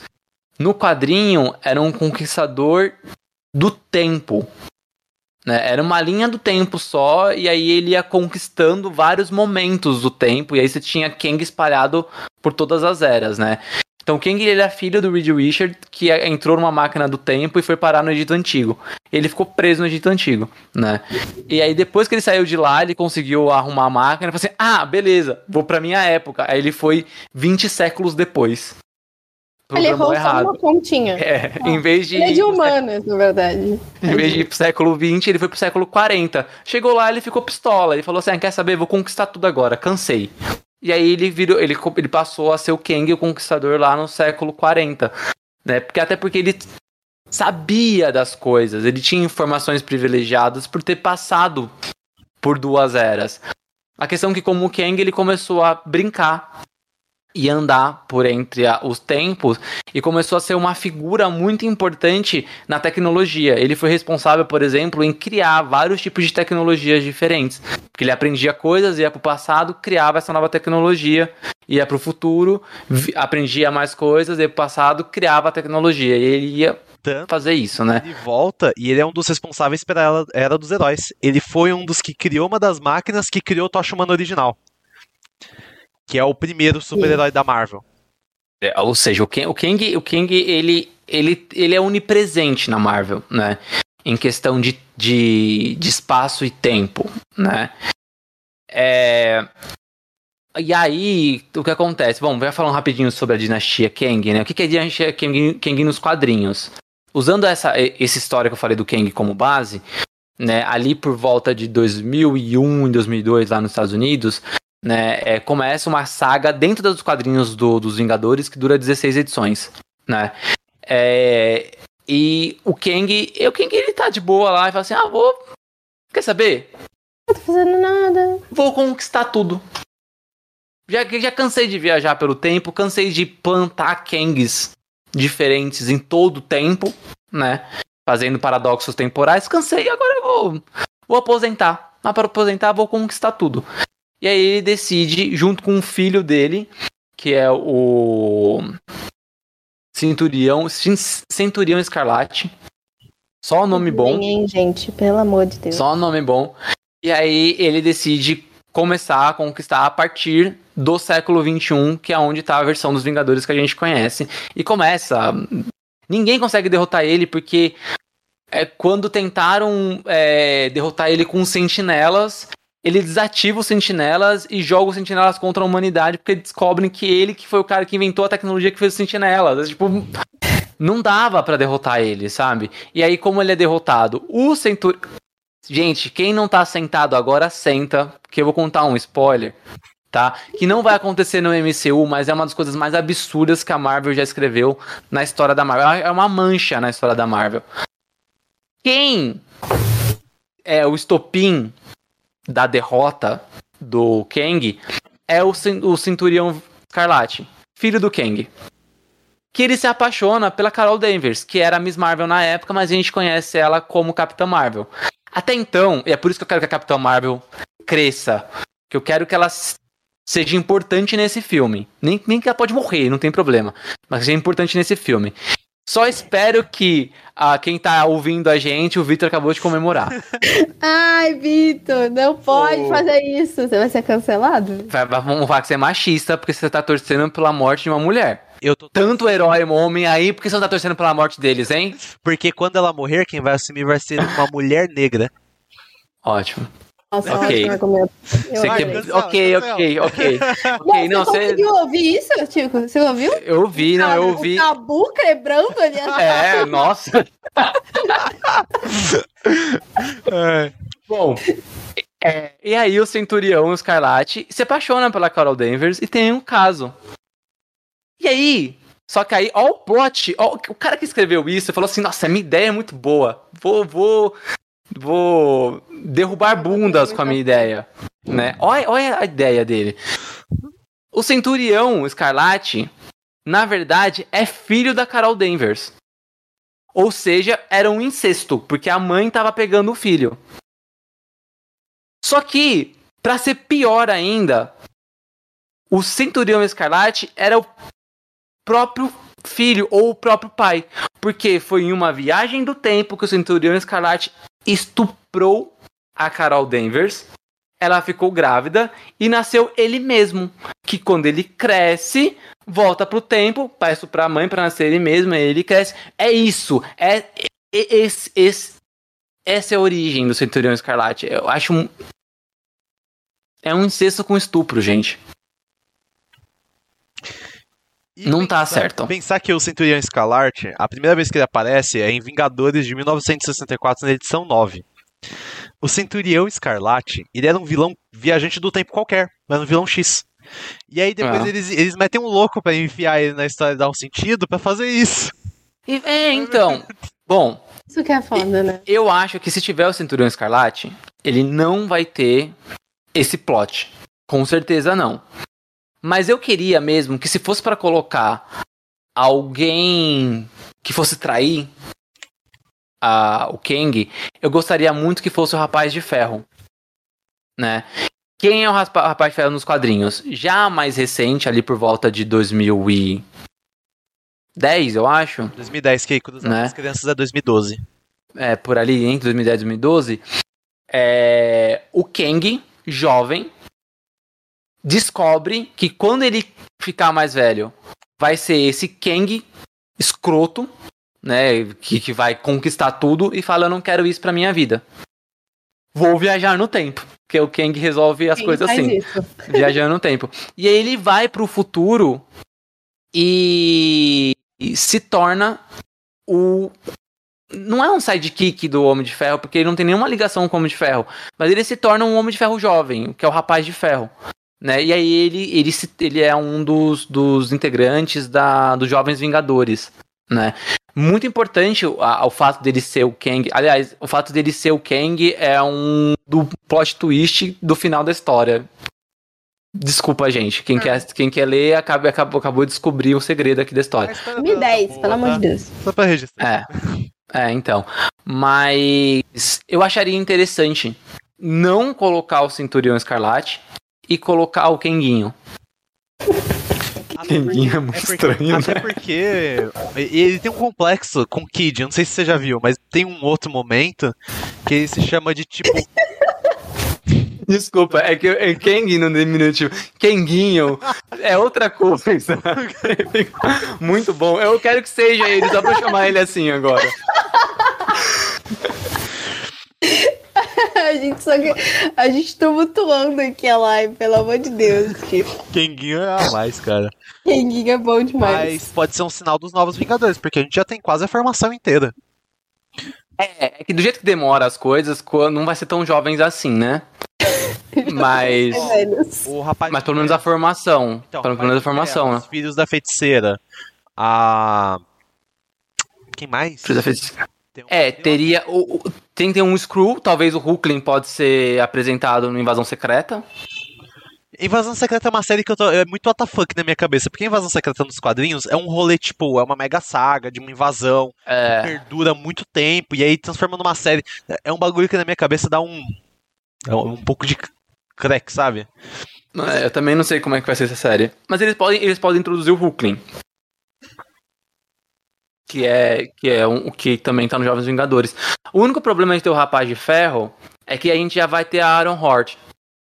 Então eu é. não sei se a Marvel colocaria dois duas pessoas de ferros. Pode ser alguma coisa que se desenvolva na Guerra das Armaduras. Pode ser. Lembrando que, lembrando que nos quadrinhos a armadura do Rapaz de Ferro se torna um novo Visão. Que também faz parte dos Jovens Vingadores, né? O rapaz. Vou contar outro spoiler aqui. Ninguém mandou você não ler esse quadrinho. O Rapaz de Ferro morre e a armadura dele sobra. E aí eles colocam a consciência do Visão que tinha morrido num, numa saga anterior, eu acho que Dinastia M. Vingadores E aí. Oi? Ah, Vingadores da Queda, isso mesmo, Vingadores da Queda. E aí coloca a consciência dele na armadura do Rapaz de Ferro e ele vira o novo Visão. Eles dão um jeito de reviver qualquer um. Qualquer um. Coloca a consciência de um robô em outro robô. Ah, já foi, né? Lembrando que o Visão foi criado por uma influência do Kang que voltou no passado e ajudou a desenvolver o corpo do Visão. É, Kang, nos quadrinhos. Na verdade, ele nos tá quadrinhos. em tudo mesmo. Tudo. Mas na é, verdade, é tudo... quem criou a Marvel foi o Kang. Kang vai tirar assim a máscara no final, tipo Scooby-Doo. Ele tira assim, é o Stan Lee. seria incrível. Mas eu acho que ter esse sidekick assim seria legal, uma traição assim mais próxima do Kang. Eu acho que é porque ele é meio invencível, então teria que ter é. uma coisa meio por dentro, né? Meio que. Pra derrotar ele tem que ser algo imprevisível, né? É. É que ele é um ótimo vilão. Ele é um vilão clássico. A primeira aparição dele foi em Vingadores 8, da primeira série lá de 64. É. Então ele é um vilão. A primeira dele como Kang, porque antes ele tinha aparecido em Quarteto Fantástico. Como Faraó. Mas como ele, Faraó. Ele é um inimigo clássico dos Vingadores, curiosamente. Isso. Uhum. Isso. E é muito antigo. É um vilão muito antigo que tem sido, foi reutilizado um milhão de vezes, de um milhão de formas diferentes. E tem uma coisa interessante, que aí eu posso já embarcar aqui para as guerras secretas? Já pode ir? Vamos pode, lá, deve. vamos lá. Vai lá. É porque tem um conceito muito interessante. Quando a gente fala de viagem no tempo, uma das grandes revoluções que o Albert Einstein fez foi fazer a conexão entre espaço e tempo. Antes, espaço e tempo eles eram pensados de forma diferente. A partir do momento que ele vem com a teoria da relatividade, as pessoas começam a pensar eles de forma conjunta. Ou seja, quando você viaja no tempo, você viaja no espaço. Se você viaja no tempo e viaja no espaço, então o que faria mais sentido, em tese, é uma viagem multiversal. Então, tipo, tem uma. Tem um rolê falando de ficção, misturando com um pouco do que acontece na física teórica de verdade. Se você chegou é até aqui e tá entendendo, você é muito inteligente. Mas eu acho que fica mais fácil você assistir o Loki. Então, Só que aquelas mudanças que acontecem, cada uma delas vira um multiverso, né? Tipo, faz uma ramificação e vira um multiverso. É isso. Ah, eu, é eu isso. acho que a coisa que mais faz sentido quando a gente pensa em viagem do tempo ser criar multiverso é porque você não consegue dissociar espaço de tempo. Então, sempre vai ser uma coisa é, que é a teoria das cordas, né? São cordas paralelas que fazem. Nossa, só física quântica pesada aqui. Mas é. é... Físicos. Eu sou doutora Cara, em física agora. Eu amo física quântica, de verdade, sim. Então, voltando, a teoria das cordas é exatamente isso, né? São cordas paralelas, é como cada linha do tempo fosse uma corda paralela, né? Que elas podem se amarrar e se entrelaçar, mas são tempos e espaços distintos. E o que acontece se aconteceria se essas cordas começassem a se entrelaçar? É o que acontece na saga Guerras Secretas. Primeiro, acho importante a gente falar que existem três sagas de Guerras Secretas e uma saga chamada Guerra Secreta. A primeira é boa, parece que as pessoas confundem, né? Confundem demais. Eu tava até conversando com o Tico antes, ele falou sobre três, porque tem a Guerra Civil 1, a Guerra Civil... É secreta. A Marvel adora guerra, é a crise da DC. Aí... É, é. É porque tem as Guerras Secretas, a primeira, que é essa aqui de 1984, que foi com parceria com a Mattel. Opa! Foi em parceria com a Mattel. Pra... Segura, ó, quem tá assistindo a live, a sua mão esquerda ou direita, porque eu não sei se daqui tá dobrado, é a sua mão esquerda. Olha bem essa capa, para quem tá assistindo a live. Eu vou comentar sobre isso, mas olha bem essa capa. Beleza, pode continuar. É um Homem-Aranha com roupa preta. Então, é. ouvintes é, eram um Homem-Aranha. Ouvintes é vai ficar sabendo. Ouvintes, continuam aqui ouvindo que você vai ficar sabendo o que eu falei depois. Ah, segura a audiência. Ah. E aí, qual que é o principal rolê? O Jonathan Hickman começa a escrever uma nova fase dos Vingadores, chamada Mundo de Vingadores, e tem três, duas revistas, que é essa Mundo de Vingadores e Novos Vingadores. O que acontece é que começa a ocorrer um evento chamado Incursões. As incursões... Só um minutinho, você comemorou? O que, que foi essa ah, comemoração? Um porque essa eu li. Ah! Você mostrou ela, eu ia procurar, mas eu doei ela, porque ela é muito, ela é muito linda, essa capa é. do Tudo Morre aí. É muito Nossa, legal. Qual que era? Volta de novo, volta de novo. Novos Vingadores, tudo Ah, dos Novos Vingadores Tudo Morre, uhum. Porque como diz Reed Richards no começo, o princípio do universo é baseado no, numa das leis da física, que é a da Deixa eu até abrir aqui pra eu não, pra eu não esquecer. É... Que tudo morre. É, ele tem um diálogo, que esse diálogo é incrível. É que era um princípio lá de física, era um outro bagulho. Era aquele negócio lá do, da questão do resfriamento, da perca de temperatura, que eu esqueci agora.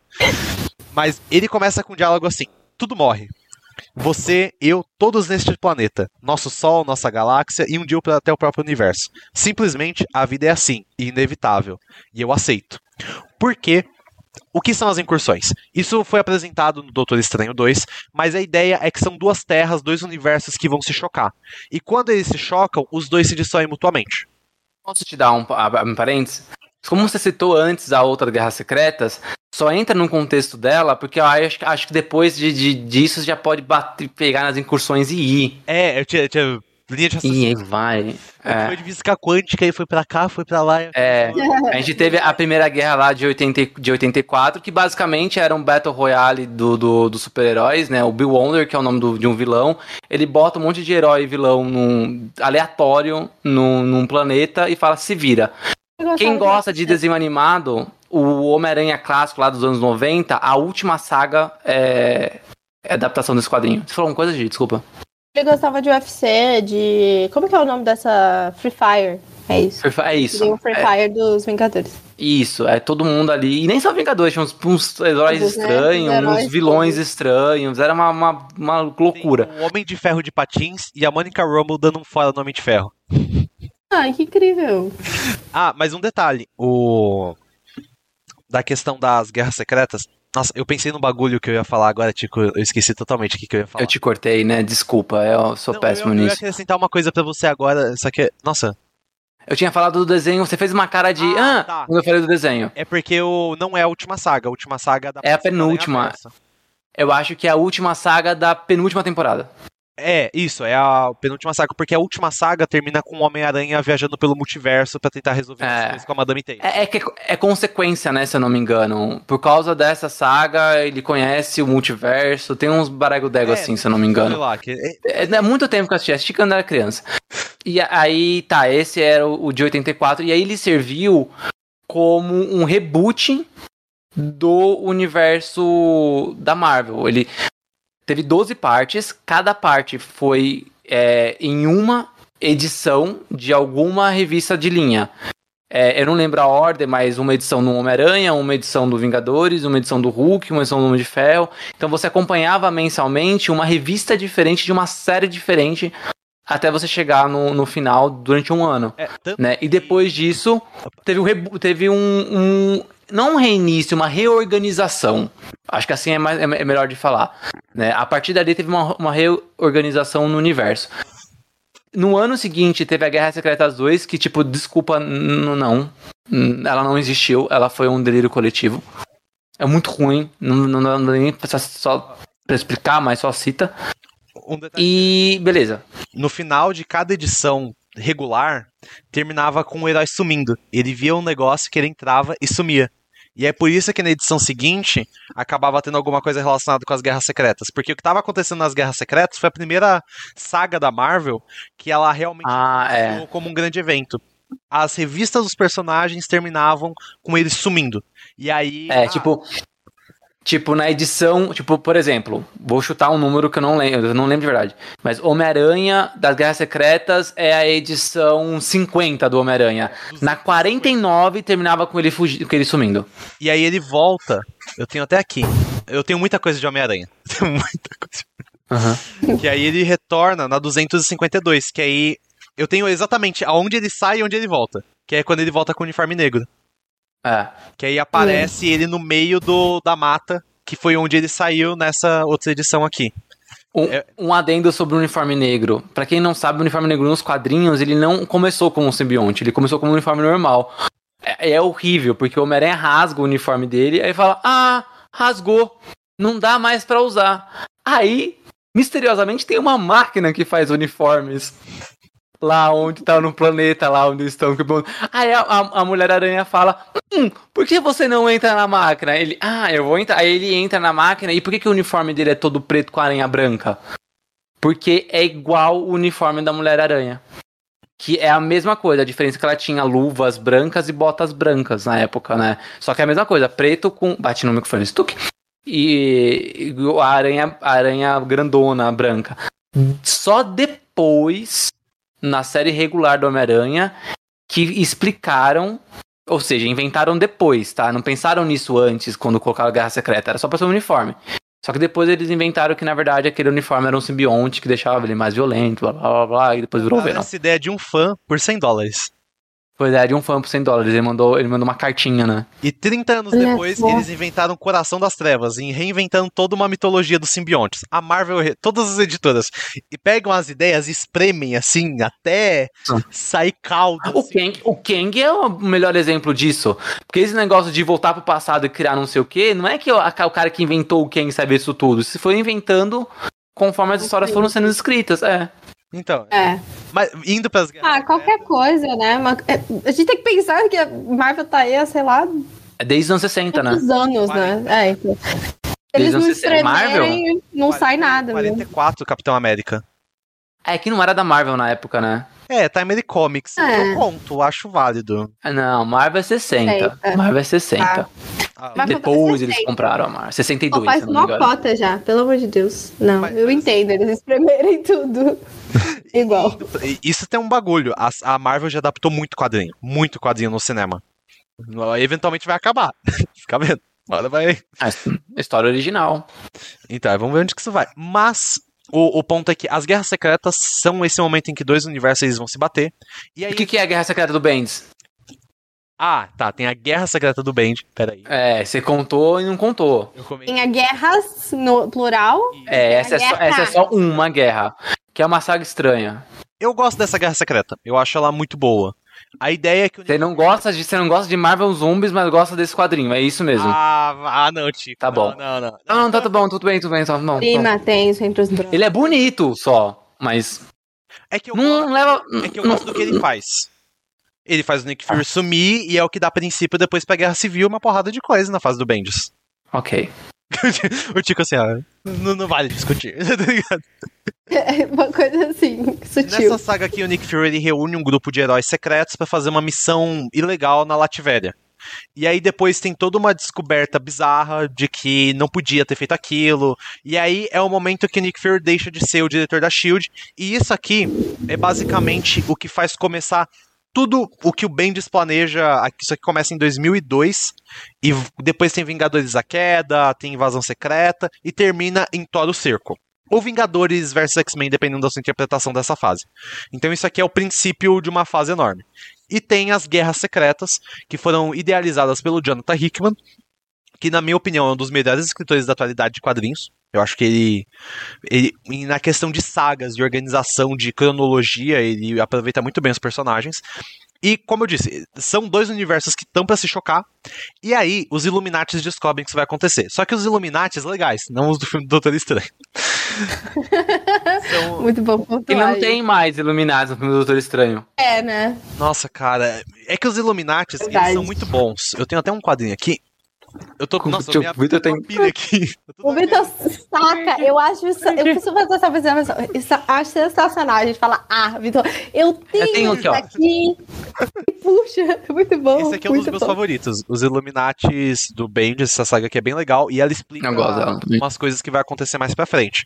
Mas a formação dos Illuminates é o Raio Negro, do Rei dos Inumanos, Doutor Estranho, Mago Supremo, Homem de Ferro, Homem de Ferro, Professor Charles Xavier, líder dos X-Men, Namor, rei de Atlântida, e Reed Richards, o Senhor Fantástico, o homem mais inteligente do mundo. A questão é que eles descobrem isso e em dado momento eles pegaram as joias do infinito e deixaram uma com cada um. E eles tentam usar as joias do infinito para separar. Ah, os Illuminati do Jonathan Hickman tem o Capitão América no começo também, isso é um ponto importante. E eles tentam usar para afastar aquela outra terra, só que isso não acontece a outra terra não é afastada. A outra terra ela acaba. A, as joias do infinito que estão com eles acabam destruindo. Ou seja, é uma coisa um nível que as joias do infinito não fazem nem cosquinha. E aí eles descobrem. que vamos conven que convenhamos que no MCU, provavelmente isso não vai acontecer porque já foi provado que as joias do infinito não fazem cosquinha nesse universo. É, no né? Em Loki, tempo, Loki, é, Loki ela já virou peso de papel. É, todo mundo tem uma gaveta cheia de joias do infinito no, lá no, no, na TVA, então... Melhor cena Mas isso não significa que dentro de algum contexto ela não possa ser importante, como é na saga Com dos certeza. quadrinhos. Que, é, Com certeza. Eu não, eu não quero spoiler, porque o que acontece? Essa saga, ela dura todas 100 edições, são 16 encadernados desse de capa dura, de capa branca. Deixa eu ver, onde que eu deixei eles? Se vocês estão explicando, eu, eu já volto. Mas tá bom. continua explicando que eu vou ouvir você. Vou até tirar o fone. São 16 encadernados de capa dura muito legais. E são muito longos, etc. E o ponto é, eles tentam afastar e não conseguem. E aí eles descobrem que a única forma de impedir uma incursão é destruindo a outra terra. E aí tem todo um dilema. Pô, mas. E aí tem aquele diálogo inicial do Reed Richards: tudo morre. Por que, que a, será que a gente não tem que aceitar a nossa morte? Então é todo um debate sobre como que eles vão sobreviver. E aí, essa saga ela prolonga pra caramba. O Namor sai, ele monta uma oposição aos Illuminati que são, que é a Cabala, o Thanos invade a Terra, derruba a Tilã, espalha a neva terrígena pela Terra e surgem os inumanos e surge a Miss Marvel. É um evento muito grande. E tudo se finaliza quando acontece a incursão final com a Terra Ultimate, que é a Terra dos Supremos, Terra do Miles Morales e a Terra do Homem-Aranha do Brian Michael Bendis. E nesse momento final, a gente tem a finalização de vários quadrinhos, que é basicamente a Marvel querendo fazer um reboot.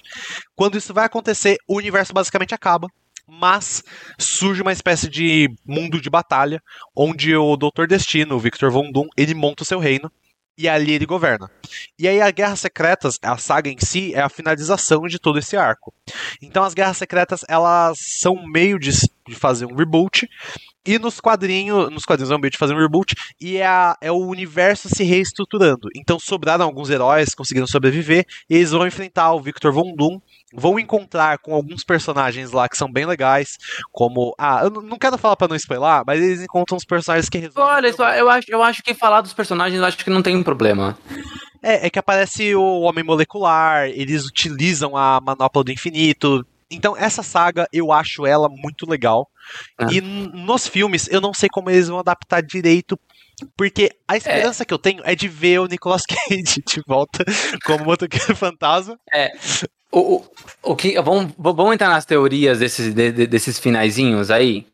né, sobre, sobre o que, que pode acontecer, principalmente na fase 6, né? O que, o que, que pode acontecer na Marvel até chegar à fase 6. E aí lembrar que tem dois filmes. Um antes do, do Vingadores, de, a Dinastia de Kang, e um depois, antes do, do da Guerra Secretas.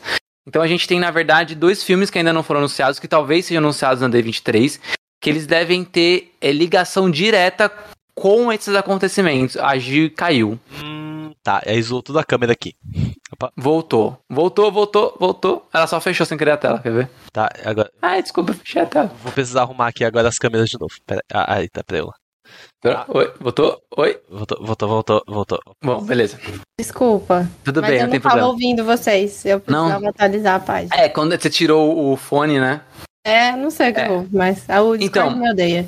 Mas aí, voltando. É, acho que dá, dá, dá pra gente, não sei se você ouviu, Gi, mas acho que pra gente tentar adivinhar um pouco o que pode acontecer na fase 6, né? Tentar adivinhar esses dois filmes antes do Dinastia Kang e antes do, do Guerra Secreta, né? Porque eu acho que isso das incursões, eles devem. Acho que não vai estar presente só no filme Guerra Secretas. Então, Eu acho que o filme antes vai ser esse filme sobre incursões. E aí, esses personagens menores que são importantes no, na- nas Guerras Secretas, eu acho que vai ser substituído, que vão ser, no caso, mais de um, substituído por personagens do multiverso. Vingadores Ultimatum foi grande. É, eu acho Vingadores Ultimatum o maior filme de super-herói. Não o melhor. Eu acho o maior filme de super-herói já feito. Né? E ele é foi grande porque ele culmina anos de história em um filme só. Tem muito personagem, né? Não é um filme dos Vingadores, é um filme dos, do- de todos os heróis da Marvel até aquele momento. Agora a gente tá falando de multiverso. O Guerras Secretas, o final dessa história, cara, vai ser. Vai ser muita versão de personagens. Pode ter certeza que Chris Evans vai voltar. Robert Downey Jr. vai voltar. Talvez a gente tenha Tobey Maguire. Talvez a gente vai ter, tipo, muitas versões de outros personagens da, da Marvel no mesmo filme. Pelo menos numa cena, tipo, de todo mundo correndo, de novo. eu Sabe? não recuso, Clássico. não recuso. É pra isso, Só que sabe? Eu preciso de um grito, não de um sussurro, de Avengers Assemble. É, vamos ver. Vamos ver quem vai fazer. Então, vai ter que chamar a Pablo Vittar. Vai ter que chamar a Paula Vittar pra gritar Avengers Assemble. É, e aí, o que que eu acho? Qual filme eu acho que vem antes do... Do Vingadores Guerra Secreta, né? Eu acho que vem o Doutor Estranho 3. Porque esse filme deve ser o filme sobre as incursões. Ele termina com uma bosta monumental, tipo Vingadores Guerra Infinita, que terminou com a bosta monumental. Uhum. Só que eu acho que a bosta monumental acontece no. No Doutor Estranho 3. Não. Ah, antes. Eu- eu acho que Dinastia-. É, eu acho que Dinastia Kang culmina como Kang o principal vilão. Hum, A, a, o final do filme deve ter uma ligação com o final de Doutor Estranho. De alguma maneira. Eu acho que o Doutor Estranho não participa do Vingadores a, a Dinastia de Kang. Eu também acho que não. Eu acho que não também. E. Pode falar, desculpa, Vitor. Não, não. Não, então eu acho que ele não participa. Eu acho que ele vai precisar do filme solo dele. E aí o final do Kang junta com o final do Doutor Estranho 3. E aí a gente tem a Guerra Secretas. Que pode introduzir o, do, o Destino. Eu acho que Não. o destino tá em Pantera Negra. Pode ser também. Hum. Ah, que é. Nossa, é verdade. É a teoria do Daniel, o Negro Geek. Lá no episódio, acho que foi o episódio 18, se eu não me engano. Faz tempo esse episódio. Do Divergência, que ele a do fala. Namor, ele estourou. Assim, a do Namor, estourou, com e certeza. E ele fala assim que a, a- uma teoria dele é que o Wakanda tá sem rei, que a Lativéria vai tentar invadir o Wakanda e a Atlântida ajuda. Faz sentido. Essa é a teoria dele. Essa é a teoria dele. É que tem aquela saga dos quadrinhos que o Doutor Destino ele coloca a Lativéria, o Atlântida contra a Wakanda para ele conseguir pegar independente. A gente okay, sabe que dá, universo... que dá no mesmo. Que dá no mesmo, né? Porque se ele coloca a Lativéria contra o, o Wakanda, quando a, quando a, quando, quando a Atlântida contra, contra o Wakanda, vai ter um momento no, no filme que o, o Namor vai falar: Hum, tô sendo vilão tenho que ser um amiguinho. E aí ele vai contra o destino. E outra coisa, um detalhe importante: o Kevin Feige falou que o filme do Quarteto Fantástico não será um filme de origem. Não, eu, eu, mas eu acho que o destino não vai estar nesse filme. Porque todo filme do Quarteto Fantástico, infelizmente, é tinha aquelas jossas do destino. Se o Quarteto é Fantástico ele existe há algum tempo, então o Doutor Destino já existe. Então faz sentido hum. já pensar nele como um vilão estabelecido em algum nível. Eu acho o Quarteto Fantástico. Acho que uma coisa não, não, não liga a outra, não. É porque eles surgem juntos. Porque o Dr. Mundo hum. e o Quarteto Fantástico eles surgem juntos. Então faria sentido aí não ser o vilão do filme do quarteto, mas ele já ser alguém presente na vida do quarteto. Eu acho que não. Minha teoria. Minha teoria. Quarteto Fantástico tem ligação com Homem-Formiga. Quarteto Fantástico é o Homem-Formiga 4, em aspas. Hum, interessante. Hum, pela ciência, eles, o negócio de Eles ganharam, é, eles ganharam os poderes por causa do mundo quântico, não por causa do, do, do, de uma viagem espacial. E o Doutor Destino, ele não tem tanta ligação assim com o Quarteto Fantástico. Porque assim, ele tem nos quadrinhos o rosto dele é queimado por um, por um experimento que ele e o Reed fizeram quando criança explodiu a porcaria da máquina na cara dele, né? É, só que isso pode ser feito, tipo, não precisa estabelecer ele como um vilão e o quarteto como uma equipe. Na, quando eles eram, por exemplo, pensa, quando o Victor Von e o Reed eram jovens na faculdade, um ator rumores cotados para ser um dos atores que tá cotado para ser o Reed Richard é o que é rumor, né? Henry Cavill? Jogaram na internet aí que pode ser o Henry Cavill. Ia ser o Reed né? Richards né? Imagina, ele eu vi o, o, elástico, o elástico dele não ia ser uma liguinha, né? O elástico dele é quase um, um, um, nossa, aquelas, sei lá, não sei, um, um canudo de de plástico, Ai, de. Cara, meu eu queria, Deus. Eu queria o John Krasinski. Não vai ser o John Krasinski. Ah, não. Foi só. Pra John Krasinski ficar... foi só um, um, chamego nos fãs, só. Não vai é. ser o Krasinski. Meu Deus, John Krasinski. É porque... Aí é. morre. É. Mas eu compraria, eu compraria o Henry Cavill como. Eu compraria também. Eu também compraria. Qualquer Mas coisa que o Henry Cavill fizer, a gente compra, gente. É isso. Ainda mais se ele tiver de bigode. Todo mundo nas mãos. Se ele tiver de bigode, ele fica, ele, ele fica muito bom de bigode. E aí, mas voltando, o. Ah, até ele pensei nele de bigode, até me desconcertei aqui. É, ele. Ah, tá. Do, então, o que pode acontecer na Marvel, no, no, MCU, né? Na faculdade, eles eram amiguinhos, fazem lá a, a maquininha, a maquininha dá errado, zoa a cara do, do Victor Von Doom, ele vai chorar na Lativéria e ali ele vira um monarca, porque já era de uma família de monarca de lá, ele foi lá, beleza a minha cara tá zoada. Já que a minha cara tá zoada e eu não posso estudar, deixa eu, eu aproveitar da minha herança. Se eu fosse rico, eu também aproveitaria da herança. E o, o, e o Reed continua os experimentos dele, e aí ele leva ele, a namorada, o cunhado e um amigo pro, pro mundo quântico e fica preso lá. Quando ele volta, eles voltam com poderes. Cara, então, eu queria muito ver um quarteto nessa numa aventura mais ficção científica. Ah, eu também, eu também. Então eu acho que isso pode acontecer, saca? É. Da, da, de, não de eles não precisarem se conectar como um vilão e heróis agora, sabe? Isso, isso, isso quando o Kevin Feige fala, ah, não, precisa, não é um filme de origem, mas não quer dizer que ele já estava estabelecido como heróis. O Homem-Aranha não foi um filme de origem. Mas ele não estava estabelecido como um, um, herói. Ele era um vigilantezinho de esquina, da esquina dele, da casa dele, sabe? O Hulk não era um filme de origem, lá o incrível Hulk. Mas ele não era estabelecido como o Hulk ainda. É, então, o quarteto não ser um filme de origem quer dizer que não vai mostrar eles ganhando os poderes. Mas não quer dizer que eles vão estar já estabelecidos como heróis, entendeu? É que o que me leva a. É. Cara, eu vou ser sincero, eu tô ansioso pro filme do Quarteto. Ele é um filme que eu acho que, se bem acertado, numa aventura, meio ficção científica, dá pra ficar um negócio muito legal. Um negócio bem divertido. Mas. Putz. É, é que tá muito abstrato, né? Porque a gente não tem nada. Não sabe ator, Não tem nada. não sabe roteirista. Tá um bagulho. Diretor, saiu o diretor. Então, Não vai ser mais o John Watts. É que o o John Então- Watts eu não acho ele um bom diretor. Então eu, eu acho que eu boto fé em alguém diferente também. Ah, mas a Marvel não tem assinatura, né? Então, O John Watts ele é ótimo, porque ele faz o que o Kevin Feige, o Kevin Feige pede.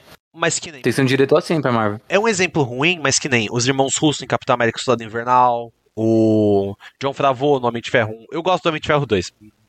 Acontece. Então, mas ó, vamos pensar. A Giacha até concorda comigo. Capitão América Soldado Invernal tem mais assinatura, tem a cara dos irmãos russos do que Capitão América Guerra Civil, Vingadores 3 e 4. Por quê? Porque não tem mais a cara do- dos irmãos russos, tem a cara da Marvel. É, o, pro- o grande problema da, da Marvel é esse, né? É Como ela quer unificar, ela acaba roubando um pouco do, dessa criatividade, assim, do, do diretor, né? Quem manda é o Kevin Feige. Então, falar que vai ser azul, vai ser azul. Não adianta se o diretor falou que é verde. Ou o Taika, só o Taika e o. E o James Wan. Oh, James É. Wan não. James Gunn. James tem. Tem James assinatura. E o Taika sofreu. São muitos nomes parecidos. Em relação à produção, aparentemente em divergência com o estúdio. Mano, fiquei sabendo que pediram pra colocar o Hércules no filme. Ele nem sabia, Eu não sabia. sabe? Não tinha, ele não tem contrato pra um quinto filme. Colocaram lá um gancho pra um futuro. Ele falou assim, nem sei se eu vou voltar. O Chris Hemsworth também nem sabe se vai voltar. Então, aí... É. Não, é, é, é muito problemática essa questão da Marvel, assim. ó. Ela quer se amarrar tanto que acaba Pode se enforcar, hein? assim. É. E Ela aí, só pra, se enforcando.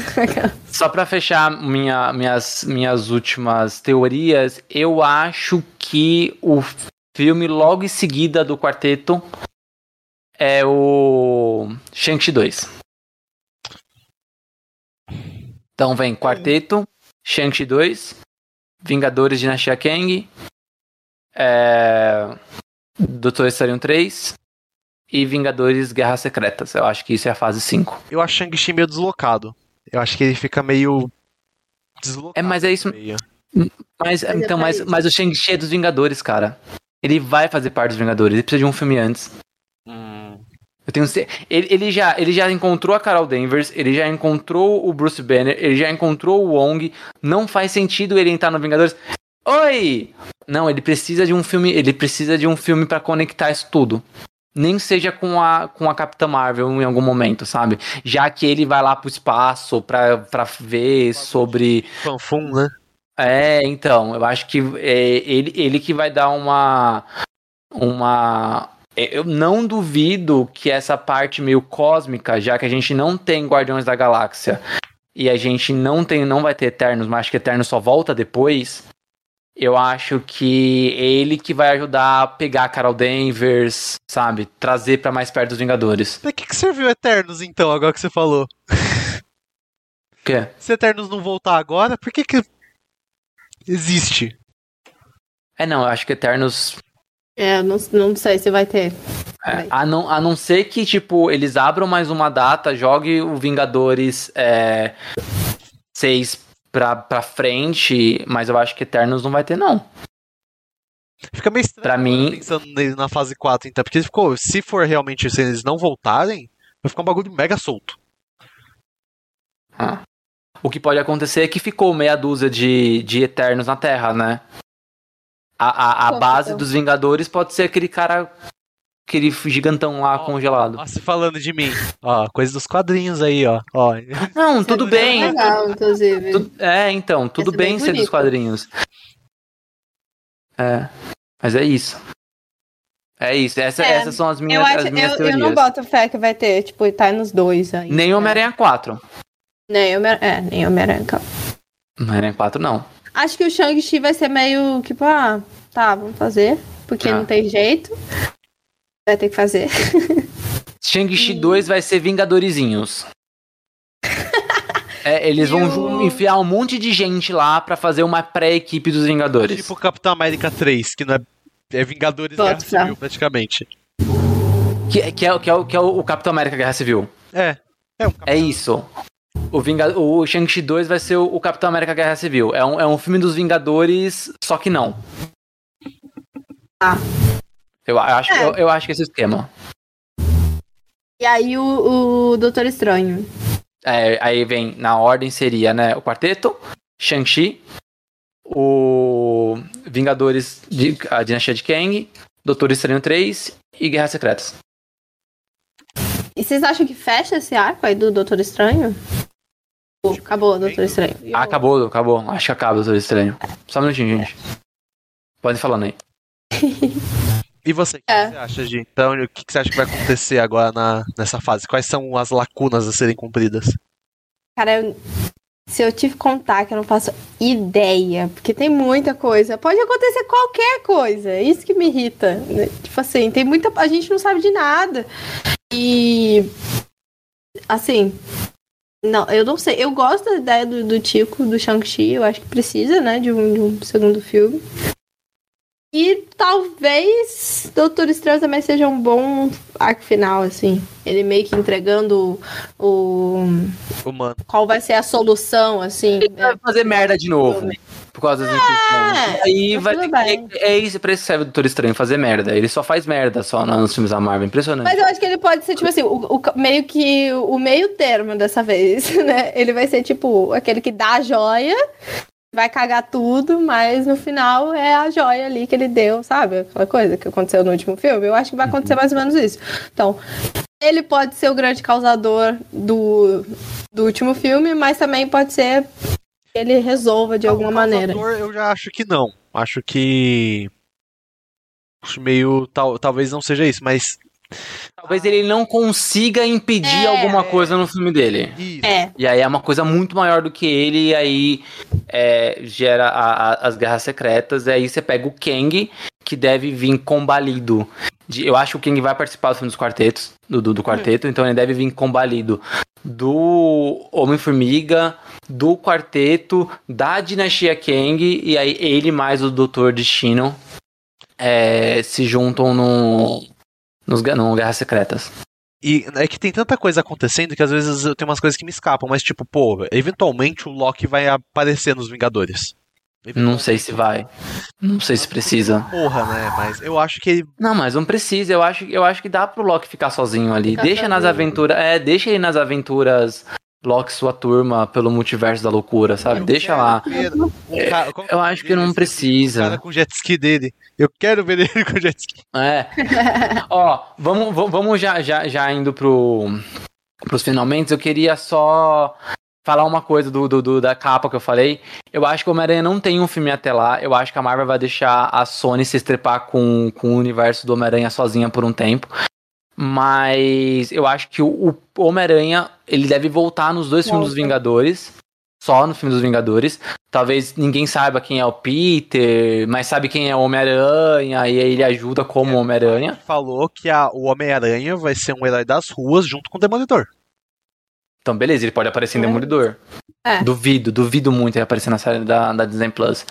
Mas, bom. Ah, não sei, pode ser que seja lá no finalzinho, assim. Hum. Eu ah, acho que Guerras Secretas. Guerras Secretas temos o Homem-Aranha com uniforme negro. E aí liga com o que você. Aí, aí liga com o final do Homem-Aranha 3, que sobrou um simbionte, aí ele fica com o simbionte, usa em Vingadores e em Homem-Aranha 4 começa ele com o simbionte. E tudo isso porque a capa lá do Guerras Secretas, né? É isso aí. É isso. É.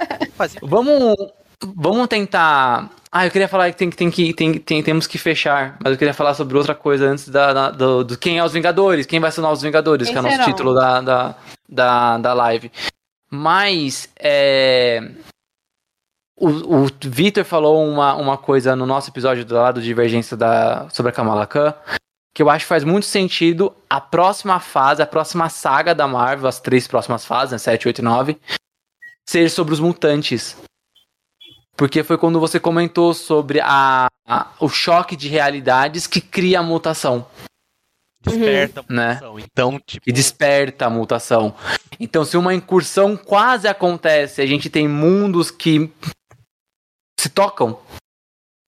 E aí eu imagino que é, essa, o multiverso ali, essa malha vai dar uma. Uh, no, no, no, no, nos, no Guerras Secretas. E aí, se nos quadrinhos foi o. As, o terrígeno, né? Que, que, o, que, o, que o Black Bolt jogou lá e virou. Todo mundo virou, virou inumanos. É. Kamala Khan surgiu ali. É que o Thanos Tal... destruiu a Tilan, ele explodiu, e aí explodiu neva terrígena pra todo mundo. É, e aí acho que talvez uma adaptação possa ser feita. Que aí os dois universos se chocando. E aí desperta a mutação nas pessoas. Acaba o filme. E aí você tem mutantes. Aí, ó. escala. Por aí. Em escala. É, e aí a fase 7, fase 7 já tem os mutantes de bastante, né? Um boato, né, de, do primeiro filme ser The Mutants. Ser... É, mas esse boato é velho pra caramba. É, é um, tem um... Surgiu, então... É, que o primeiro filme ser, ser, tipo os mutantes e falaram que Wolverine poderia ter uma série na Netflix, na, na, na no Disney Plus. Seria da hora. Deu. Isso é legal. Ele isso. como ah. um agente secreto, como caolho.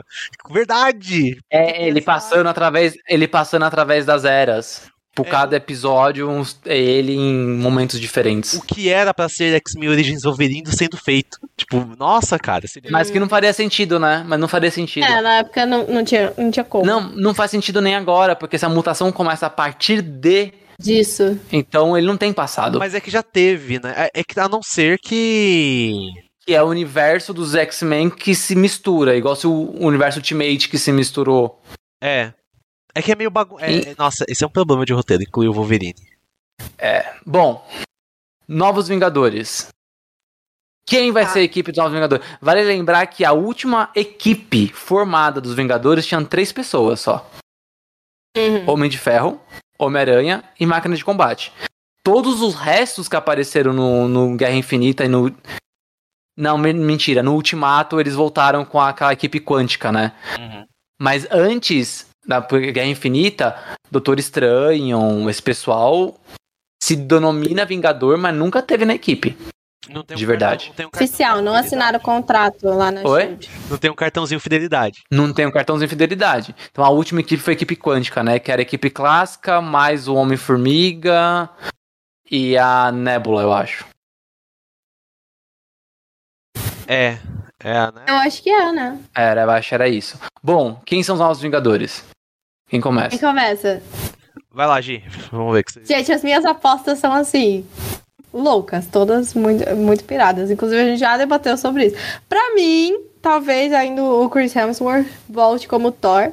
E eu queria, talvez, ele a amor, love, ela adolescente, talvez seja uma coisa interessante. Adolescente não tem amor, não pode ser ela adolescente. Ah, Tico, não faz isso.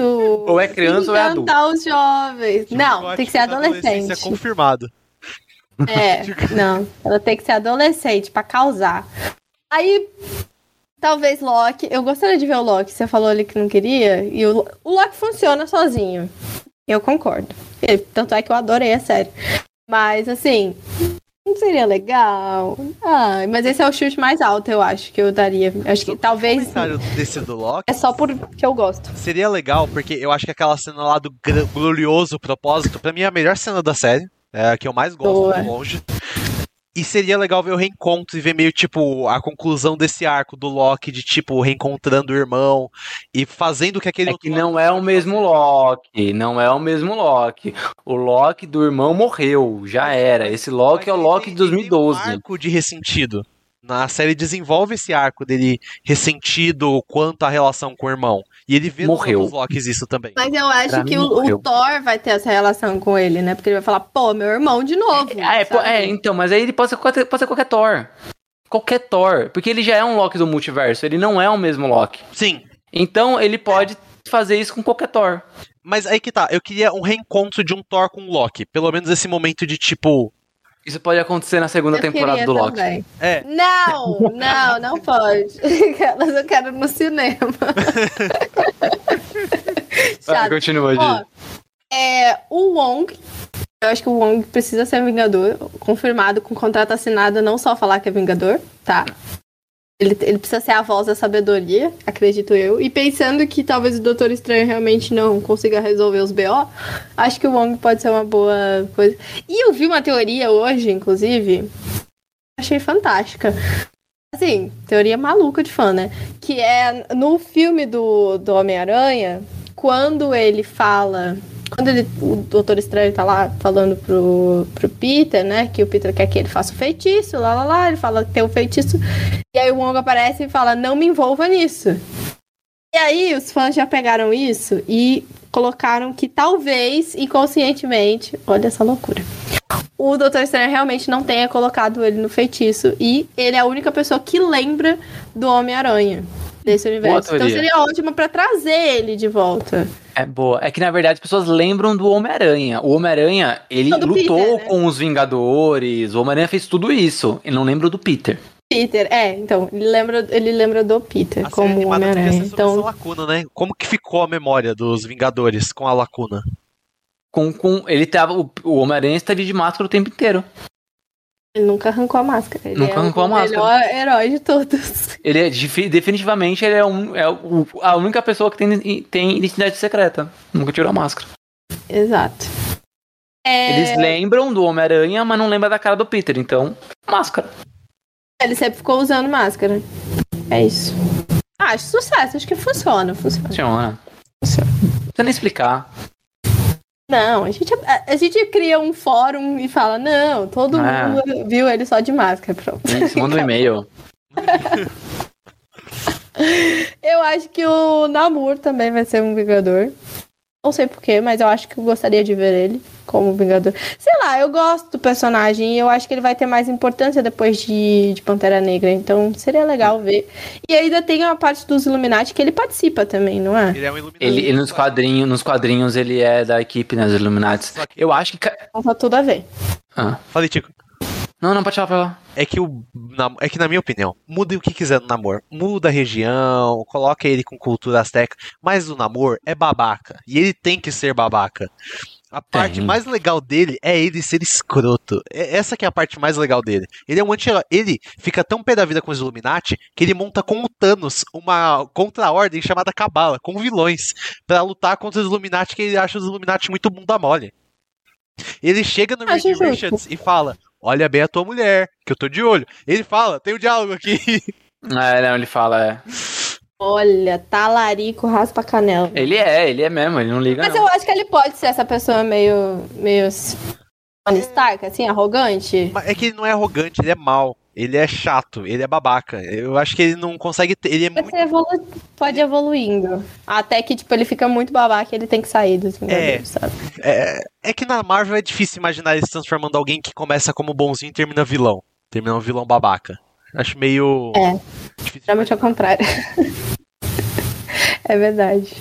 E eu acho que a nova Pantera Negra, que deve aparecer, eu não sei quem, mas meu sonho é que seja a Lupita Nyong'o, né? Que é a personagem que era o par romântico do, do último Pantera Negra, né? Que era do, do Chadwick Boseman.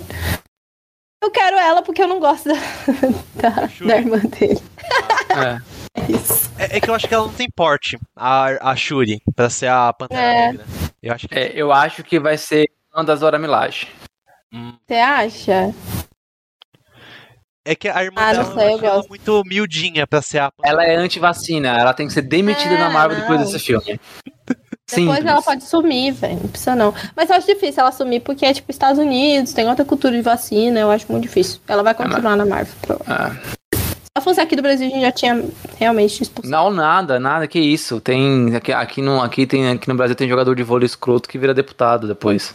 Ela é virar deputada. Ah, é. Ah, credo. Ela é virar deputada. Ah. Bom, eu vou, eu vou, vou contar a minha, pro, pro- a minha formação pro Vitor fechar.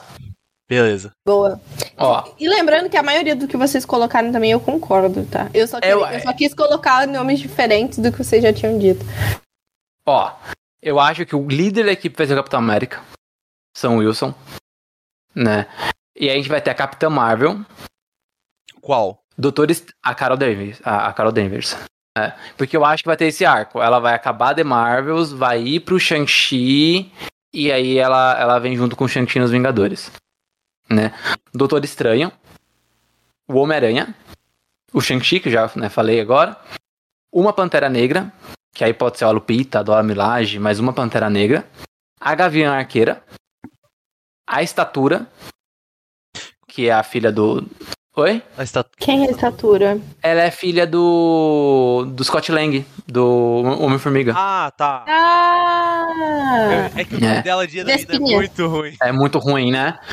Ela e a Mulher Hulk. Acho que essa é a equipe. E ah, mas aí tem, tem uns outros, tem a América Chaves, a Iron Heart, a Miss Marvel. Eu acho que elas participam do filme. A América Chaves talvez com uma grande importância mas eu acho que a carteirinha de Vingadores não tem. Tipo o Wong. Eu acho não tem carteirinha de Vingadores. Campeões, talvez. É, eu acho que talvez elas possam, pensando que as equipes possam formar e desformar, né? Eu acho que essa é a equipe dos filmes, a equipe mesmo, né? O que vai ficar juntinhos ali. Depois do filme, provavelmente isso fazer dividido em dois. Uhum. Que seria uma equipe mais jovem, que pode ser os Jovens Vingadores, ou mesmo Campeões, não sei como eles vão chamar. Que aí pode, pode ter América Chaves, Iron Heart, Miss Marvel, a Gavião Arqueira, é, a, essa estatura de novo, talvez o Hulkling, tem o Patriota ainda da, do filme do Capitão América 4 que deve aparecer. falar do Rapaz de Ferro, o Rapaz de Ferro, ele abdica de ficar no presente durante um tempo depois da morte da Cassie que a Cassie é. ela morre nos Jovens Vingadores. E ele começa a ficar violento, começa a ficar meio maluco, e vê que ele começa a se tornar o Kang. Então, ah. talvez pensar no Rapaz de Ferro com a Cassie Lang seja seja interessante também, para ir para um, pra uma, um, um, próximo arco só com esses mais jovens. Eu acredito que os novos, os Vingadores mais jovens, né, os campeões, não sei como pode ser chamado, eu acho que pode acontecer sim, mas não agora, né? É. E aí, o Namor é, e os heróis mais velhos que vão permanecer, eu acho que eles vão, eles vão criar os Illuminates. Tipo, precisa criar uma equipe para organizar essa porra aqui para não acontecer de novo. Uhum. Sabe? E aí você tem o Namor. Talvez o Pantera Negra continue nesse, nesse Illuminati. É, e aí, o próprio Reed Richard, né? Aí não sei quem vai sobrar ali desse universo. O Wong. Realmente o Tom Cruise, quem sabe? Né? Não, gente, não, não, não. Tom Cruise como. O tá, não, ele não. tá muito confiante no Tom. Não, ele, o Tom Cruise ele pode aparecer como um de ferro nos Vingadores e Guerra Secreta, rapidinho. Mas, fi, mas ficar no universo não. Não, é. É, deixa o Robert Downey ali como mas eu gostaria de vê-lo. Ó, a minha Robert Downey Jr. como, como, como o Jarvis da nova fase. Vai ser só uma inteligência eu artificial. muito, comprava muito essa ideia. Ó, eu concordo Bom, contigo. Seu. Eu acho que tem que ter o Capitão América Sam Wilson como líder, porque eu tenho muito mais. É que assim, o Capitão América nos quadrinhos ele é muito mais inspirador. Eu vou ser sincero, eu nunca entendi o fã-clube que tem pro Chris Evans como Capitão América. Não tô falando que é ruim, mas é eu não acho que é o que pintam. Ele é gato. ele tem um ele peitoral é um bonito. ele fica sem camiseta. É isso. é por isso. É que eu, eu acho que ele não é tão. Eu achei o discurso que o. Que o Sam Wilson faz no final de Capitão América e Soldado Invernal. Oh, Soldado, é Capitão América e Soldado Invernal.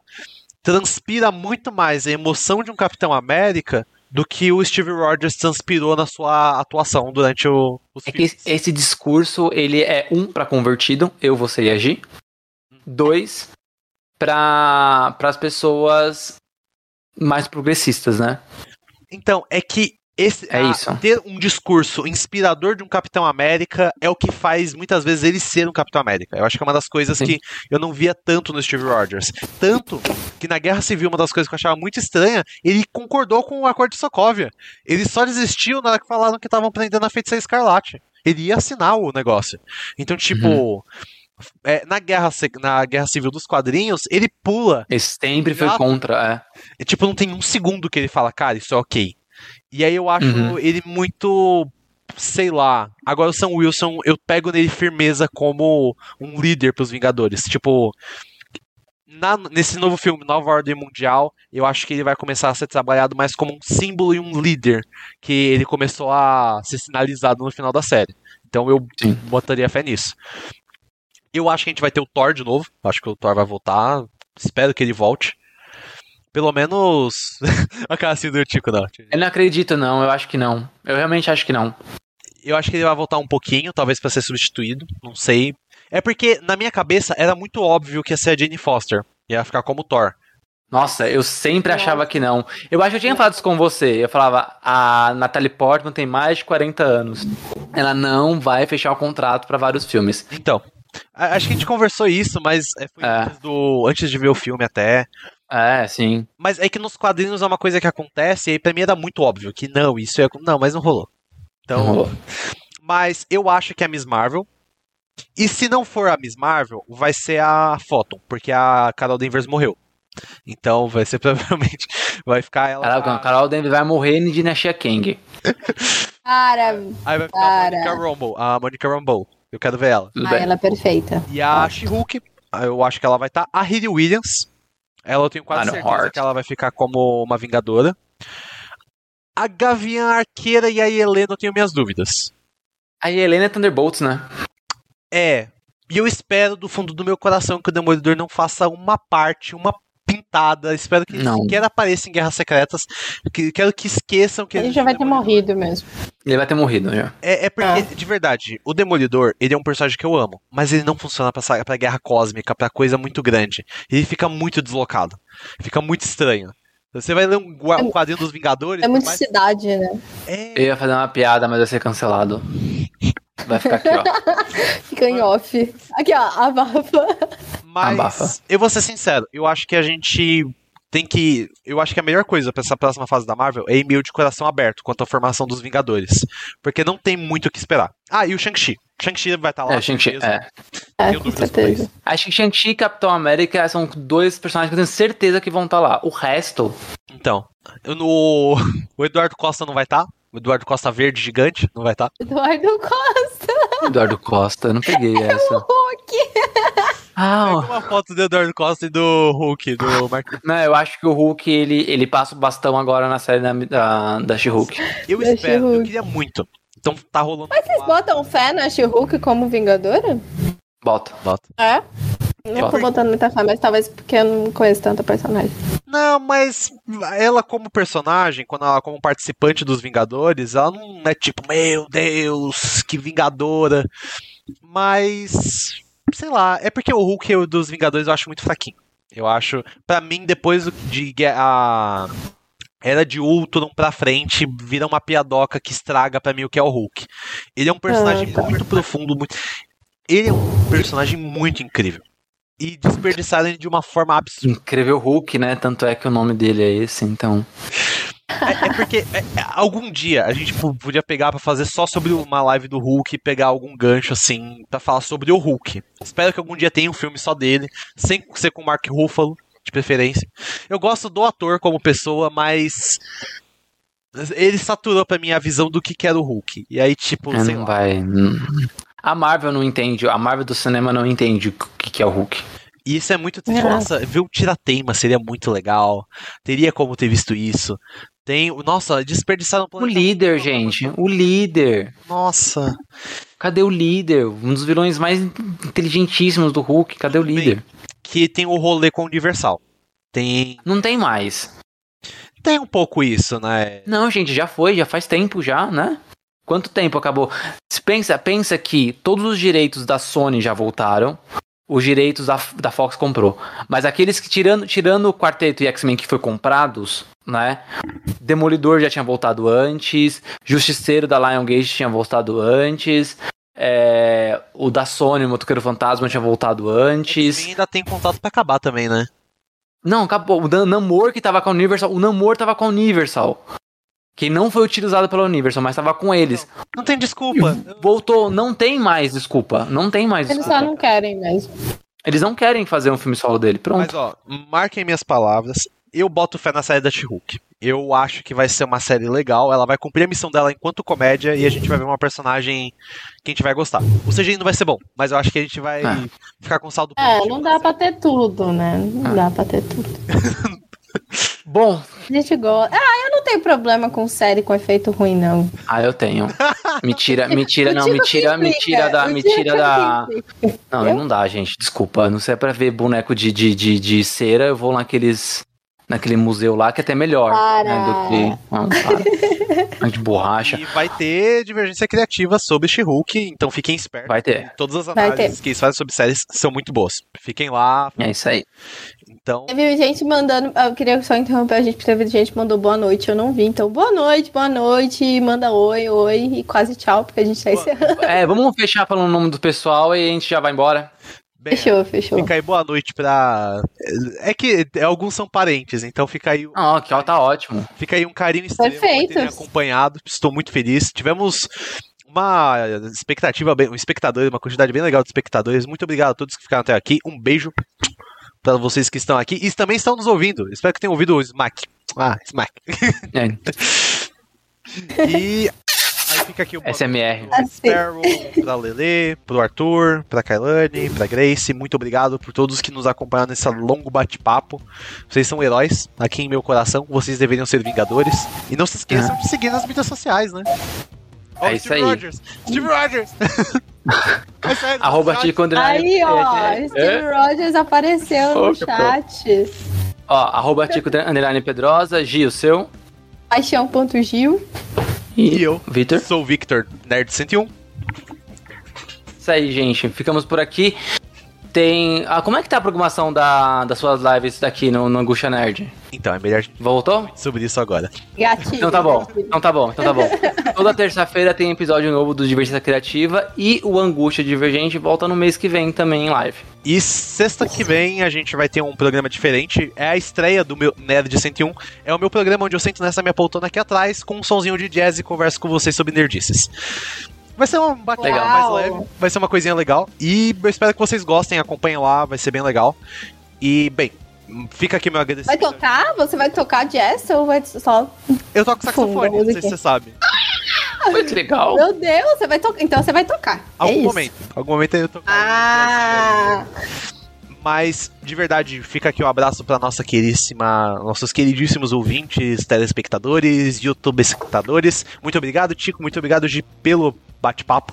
E não se esqueçam que, independente das angústias que nós tivermos enquanto sociedade, nós, queridíssimos, queridíssimos nerds que amamos todas as coisas, teremos divergências. Mas apesar dessa angústia divergente, nós nos encontramos e temos um papo sempre legal. Espero vocês até a próxima. Que bonito. Gente, isso foi surpresa. Não tava no roteiro, olha só. Não tava, não Eu tava. pensei, eu, eu pensei agora, tô orgulhoso disso.